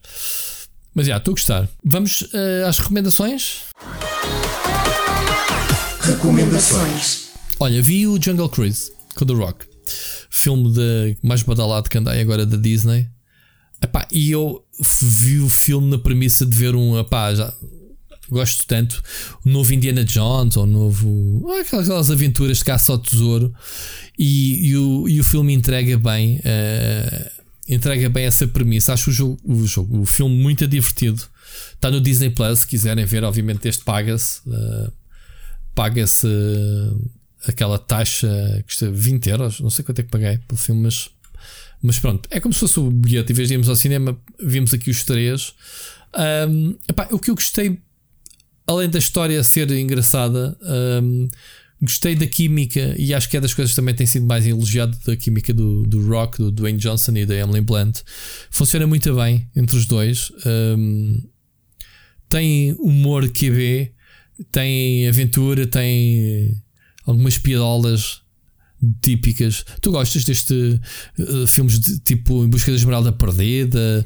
Eh, Lembras-te desse? Sim, não Quase. tenho. Não, epá, ou, ou é para ver com, com a família ou não vejo. Eu tenho andado, aliás, neste momento tenho andado a ver muita coisa em separado da Ana. É, este é- é fixe para ver em eh, família. Porque. hum, E este fim de semana nem sequer parámos para ver nenhum filme todos juntos. Temos estado opá, a arrumar a casa ou a jogar ou fazer cada um Arrumar a casa também é divertido, Ricardo. É uma boa alternativa a veres um bom Pois. filme. Mas pronto. É. Não, mas, mas pronto, gostei, gostei, eu adoro o. Pá, eu gosto do National Treasure com, com, com o Nicolas Cage. Eu gosto do Walk of Fire com o Chuck Norris. Eu tenho uma coleção de todos esses filmes, gostava de ter a coleção toda. Uh, as Minas de Salmão, epá, fogo, adoro. Tudo o que seja. Epá, o Sahara com, com. Ai, como é que ele se chama? Ainda na fase. Uh, ainda na fase de galã. Como é que ele se chama? O. Ah, aquele loiro. O que faz o, Inter, o Interstellar? Faz Interstellar. Opa, o cara, o Matthew uh, McConaughey. Matthew. McConaughey. Uh. Muito giro também, percebes? Esse tipo de filmes de aventuras, de caça ao tesouro. Lá está, porque isso é que eu adoro o Uncharted. É mesmo esse espírito de aventura. Bom, este, este faz lembrar um bocadinho isso. Um, por outro lado, dando aqui pausa a algumas séries, depois de ver o Loki, fica com vontade de regressar ao meu MCU. E portanto já devo ter visto mais na última semana uns 4 filmes. Portanto, vi o Civil War, vi o. Vi o Spider-Man, o primeiro. Agora estou no Black Panther. Portanto, há pessoal que me tem perguntado como é que está o meu progresso no MCU. Portanto, já estou quase. Ainda me faltam para uns 7 ou 8 filmes, mas pronto. Uh, agora vou ver o Black Panther. Estou-me a divertir à brava com a rever e a ligar os filmes uns com os outros. E está fixe. Ontem a Mónica tropeçou num filme e, e a Mónica tem-me descoberto aqui filmes de terror. Apanhei-a, apanhei, chamou-me, olha assim: ah, és capaz de gostar deste filme. Apanhei-o já, já quase a meio, mas voltei para o início. Vê lá se queres ver. Chama-se Crimson Peak, do Guilherme Del Toro. Não sei se já, se já viste. Um, não vi. Não. E como artistas tens o, o, o Loki, lá está, o, o ator. O Tom Hiddleston. Uh, e, a, e a rapariga que faz de, Alice do. Um, o que no Wonderland, no, no de filmes do, do Tim, Tim Burton, Burton. É, Mia, Mia uh, qualquer coisa, o, não é? O, o, o Asher, o Koska. É exatamente isso. É exatamente. É com ela. Não sabia, nem sabia que, que esse filme existia. Eu também não sabia que existia. O filme até já é de 2016, 2015. Um, e também entrou o Charlie uh, Hunnam do, do, do, Sons of Anarchy. Um, é basicamente uma história de fantasmas. Uma história. Ela vê fantasmas uh, que lhe querem, se calhar, dizer qualquer coisa, apesar de dela pensar que os fantasmas lhe querem. É aquele típico filme de que os, os, fantasmas são todos horríveis, não sei o quê, até perceberes que eles te querem dizer alguma coisa, estás a ver? É aquele típico clichê. Pronto, é uma história assim meio gótica, meio vitoriana de uma mansão que, que foi construída em cima de uma espécie de barro vermelho que ele está a explorar para tentar fazer telhas de nova geração. Portanto, estamos a falar de um filme um filme do, do, início de 1900 e qualquer coisa, ali os primeiros carros e não sei o quê. E pronto, é uma história. Tem os seus momentos de terror, de suspense. Uh, é engraçado ver-se ver bem o filme. Não conhecia, como tu dizes, de nenhum lado este filme do, de cima do Guilherme Del Toro. Né? pensa que está sempre atento ao que, ele, ao que ele faz e afinal depois tem aqui filmes que o gajo não eh, os, programas, os plataformas de streaming depois começam a trazer isto, que é perdes um bocadinho às vezes o impacto que lançamentos no cinema têm, porque os mídias não se adaptaram ainda muito. Mas sabes em canal? depois tens sabes isto, em canal é? é que ela estava a ver? Estava a dar no sci-fi. Okay. não foi em nenhuma plataforma. Ela estava a fazer eh, zapping e tropeçou no filme, chamou-lhe a atenção por ser um filme da época, né? um filme eh, desta época, e, e acabou por ver um bocadito e disse: ah, pá, vou ver de início. Chamou-me e olha, tivemos a vê-lo e está tá fixe. Está fixe, vê-se bem. E tu, o que é que andaste a ver? Olha, eu tenho estado muito dedicado a descobrir o Disney Plus, mas fora das coisas da Disney, regra geral, ok? A primeira, uma minissérie que eu tropecei completamente por acaso na, naquele separador do Star, é uma minissérie da BBC. Uh, só só deixa-me só aqui confirmar-te um. Uh, uh, uma das, das a atriz principal para te dizer quem ela é, que eu agora esqueci-me quem é que ela é. Uh, Anne-Marie Duff, que entrou em, entrou em quê? No His Dark Materials, no Sex Education. Uh, é uma atriz britânica bastante conhecida. Então, sobre o que é que é a série? A, a minissérie chama-se The Salisbury Poisonings e é uma história, é uma minissérie baseada numa história real que se passou há dois anos e meio, quase três anos. Aliás, já fez três anos.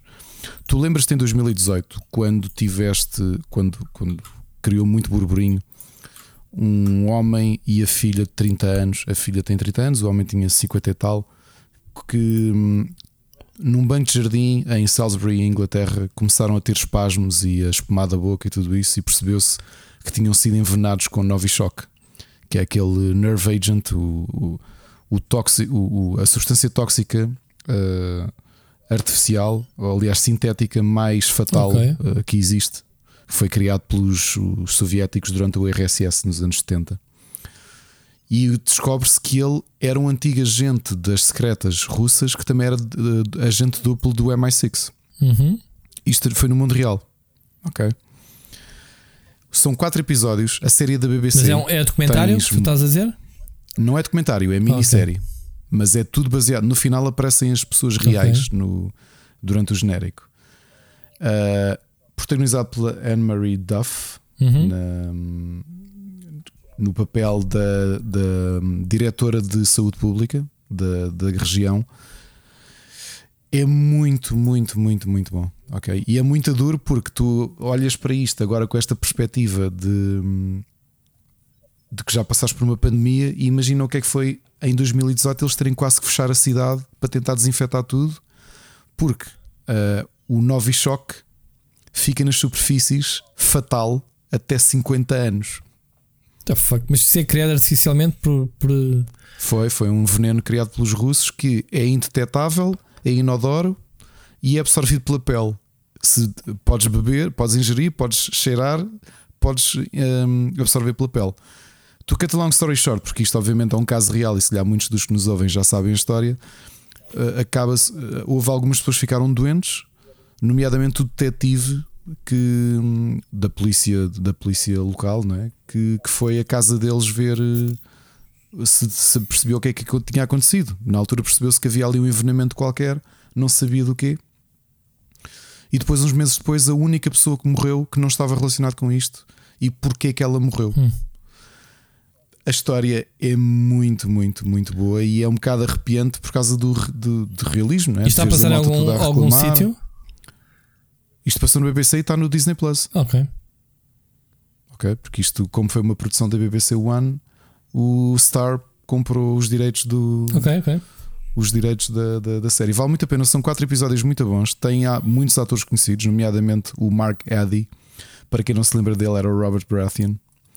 E é mais arrependo porque é uma história real. E então é aquela história de tu veres, lembraste quando andavas a desinfetar tudo no, no, por causa da pandemia e de repente toda a gente a, a meter as mãos à cabeça Mas quando soubes um, um uh, o motivo disso e, e, e resolveu-se isso? Olha, epá, aquilo depois é um, foi um incidente muito grave. Repara que aquilo foi meses antes do Mundial de Futebol na Rússia, portanto aquilo podia ter dado um problema muito, muito grave, acabou por ser resolvido ativa, diplomaticamente, não é? Porque senão aquilo isto nunca tinha acontecido. Um Mas quem é que tem acesso a essa. Navichok?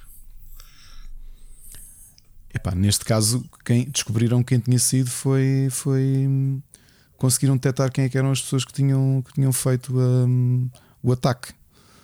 Portanto, foram dois alemães. Um, do tempo ainda da União Soviética.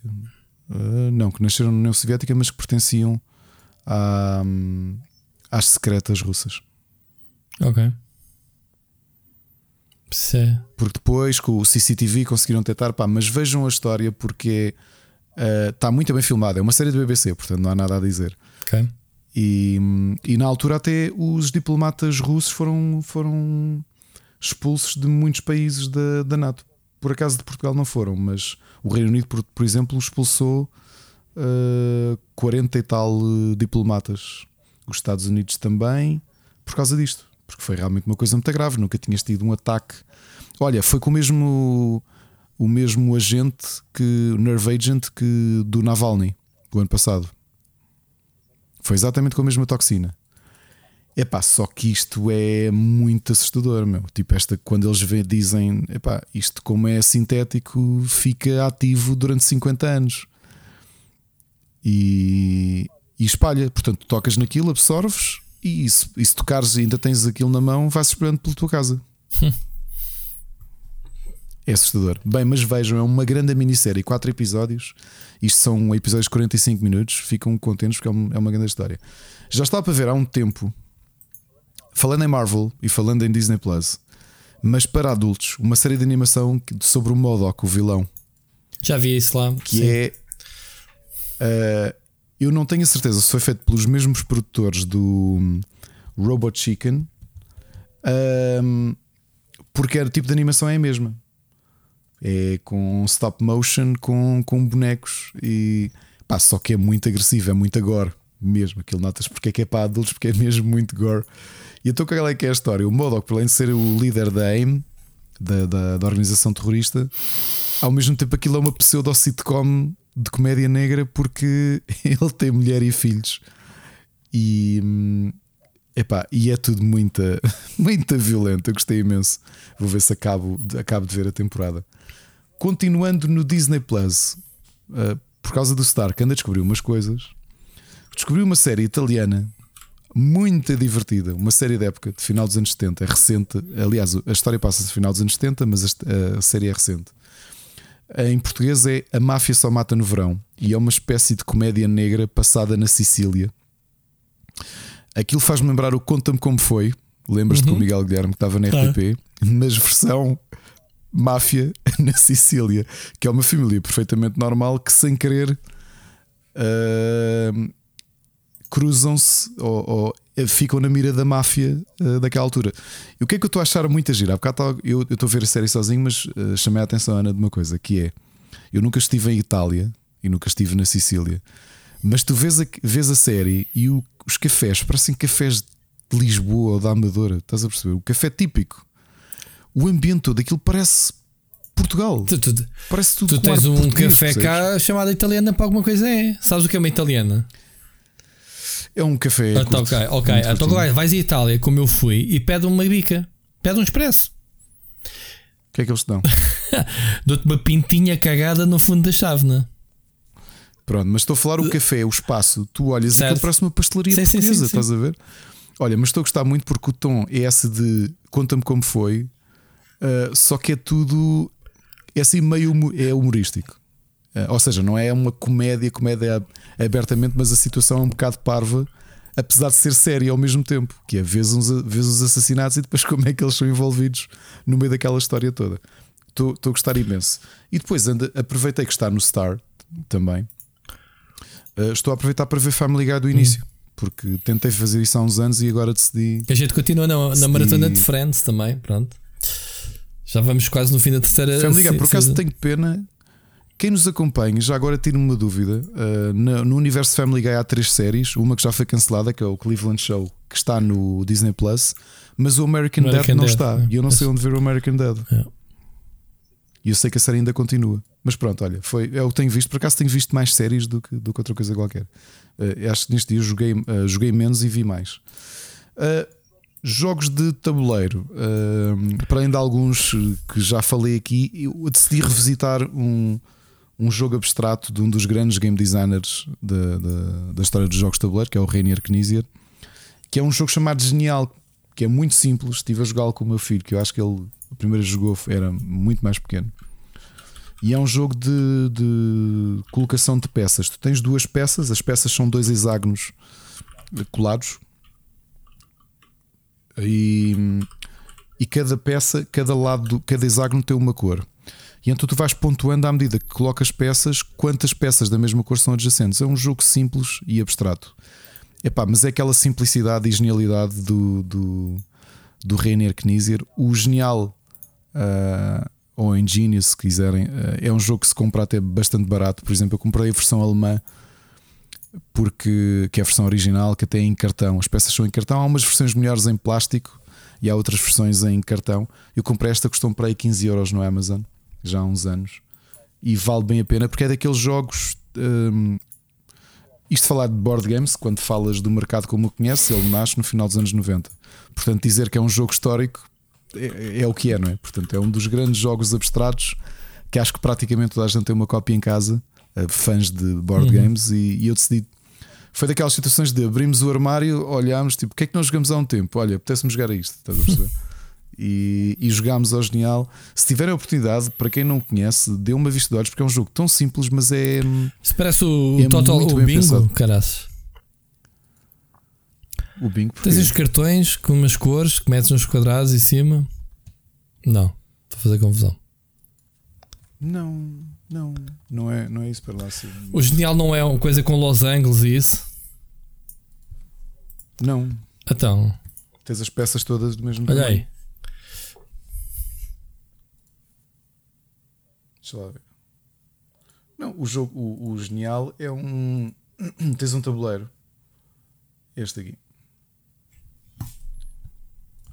Esta imagem. Esta aqui. Ou seja, tens. Não foi o que eu mostrei, eu meti no documento. Ah, meteste no documento, desculpa. Sim, é esse. É esse. Então tens um cartãozinho. Ah, o bingo. Já percebi o que é que diz. Porque tu. não, bem que eu queria dizer é o ganha- loto. Aqui não ganha quem tem o. Tem seis cores e toda a gente está a tentar avançar o máximo essas seis cores. Portanto, essa edição de Devir é, é capaz de ser é melhor do que a minha, no sentido em que as peças são de plástico e tens esse suportezinho, porque a minha versão é original, as peças são em cartão e o próprio tabuleiro tem eh, seis ranhuras de cada, um das, numa, cada uma das arestas para tu encaixas, encaixas as peças em pé. E é um jogo muito simples, é, daqueles que vale mesmo a pena ter porque é fácil de explicar e é desafiante e é, hum, pá, e é barato. É um jogo barato de, de ter. Portanto, para quem não. Para quem está a procurar assim um jogo mais simples e abstrato e clássico, tem aí um jogo do Rainier Knizia que não, não vão a engano garantidamente. Em termos de música, ah, o que é que saiu? Saíram dois singles na sexta-feira de duas bandas conhecidas que eu sigo, obviamente. Uma é mais um single de Leprous, o da Sound Revelation, a preparar o álbum Aphelios que sai no final de agosto. Uh, saiu um novo, uma nova música de Cradle of Filth, o Crawling King Chaos, com uma espécie de curta de terror como videoclipe. E os Cradle voltam aqui ao som original do início dos anos 90, o que é bom. E para além disso, temos os velhinhos Vader a lançar Blood of Kingu, também um novo single a preparar o lançamento do, do novo álbum que está para breve. E são as sugestões da semana. Muito bem. E não foram poucas as coisas. Já agora, tenho sugestões de livros. Voltei um bocadinho atrás, não me lembro onde é que isto foi, mas há alguns neste podcast que nós gravamos. Falaste em Hellraiser, Uhum. não me lembro porquê. E eu não só estou a meio do primeiro filme, portanto, ainda a rever o primeiro filme, o realizado pelo Clive Barker, como decidi fazer uma coisa que há anos estava na minha to-read list e que ainda não tinha lido, que foram as bandas desenhadas do início de 1990, aliás, de Hellraiser, que são antológicas, portanto, são cada, cada álbum tem uma série de histórias passadas no universo de ou seja, com correlação com os cenobitas e com, com o cubo das lamentações. Ok. E pá, e é um universo espetacular. Meu Clive Barker é. Clive Barker é Deus. Hellraiser é um grande universo. Grande universo mesmo. Eu acho que era daqueles que era, tinha potencial para se fazer um bom videojogo.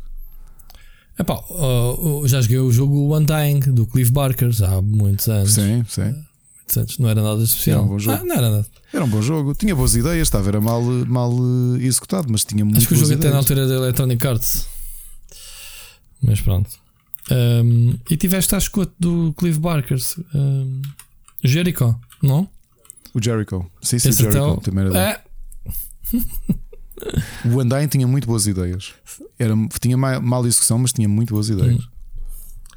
Vivian. Bom, E é isto. Ficamos, ficamos por aqui. É episódio pequenito desta vez, malta, desculpem lá. Uh, 2 horas e 45 é é, pequenino. porque exato. o pessoal está habituado já a, tocar quase nas quatro, mas pronto, não havendo assunto, malta, a gente também só consegue às vezes encher chouriço. Portanto, não se esqueçam. ahm, novos episódios Pixel Hunter em breve, este mês. O para lá ou para cá do abismo, ainda não sabemos para que direção é que vamos desta vez, com o Ricardo a falar de mais Dia músicas. 13. Sexta-feira E 13. para quando é que está marcado o Super Finisher, Ricardo, este mês? Só para a gente salientar. Super Finisher é para uh, dia 21. Deixa-me só confirmar aqui. SummerSlam. SummerSlam é dia 21 de agosto, portanto há de ser okay. dia 23 de, de temos agosto. Temos muito tempo pela frente. E pronto, Ricardo, um grande abraço. Ouvimos para a semana. Um abraço. Ouvimos para a semana.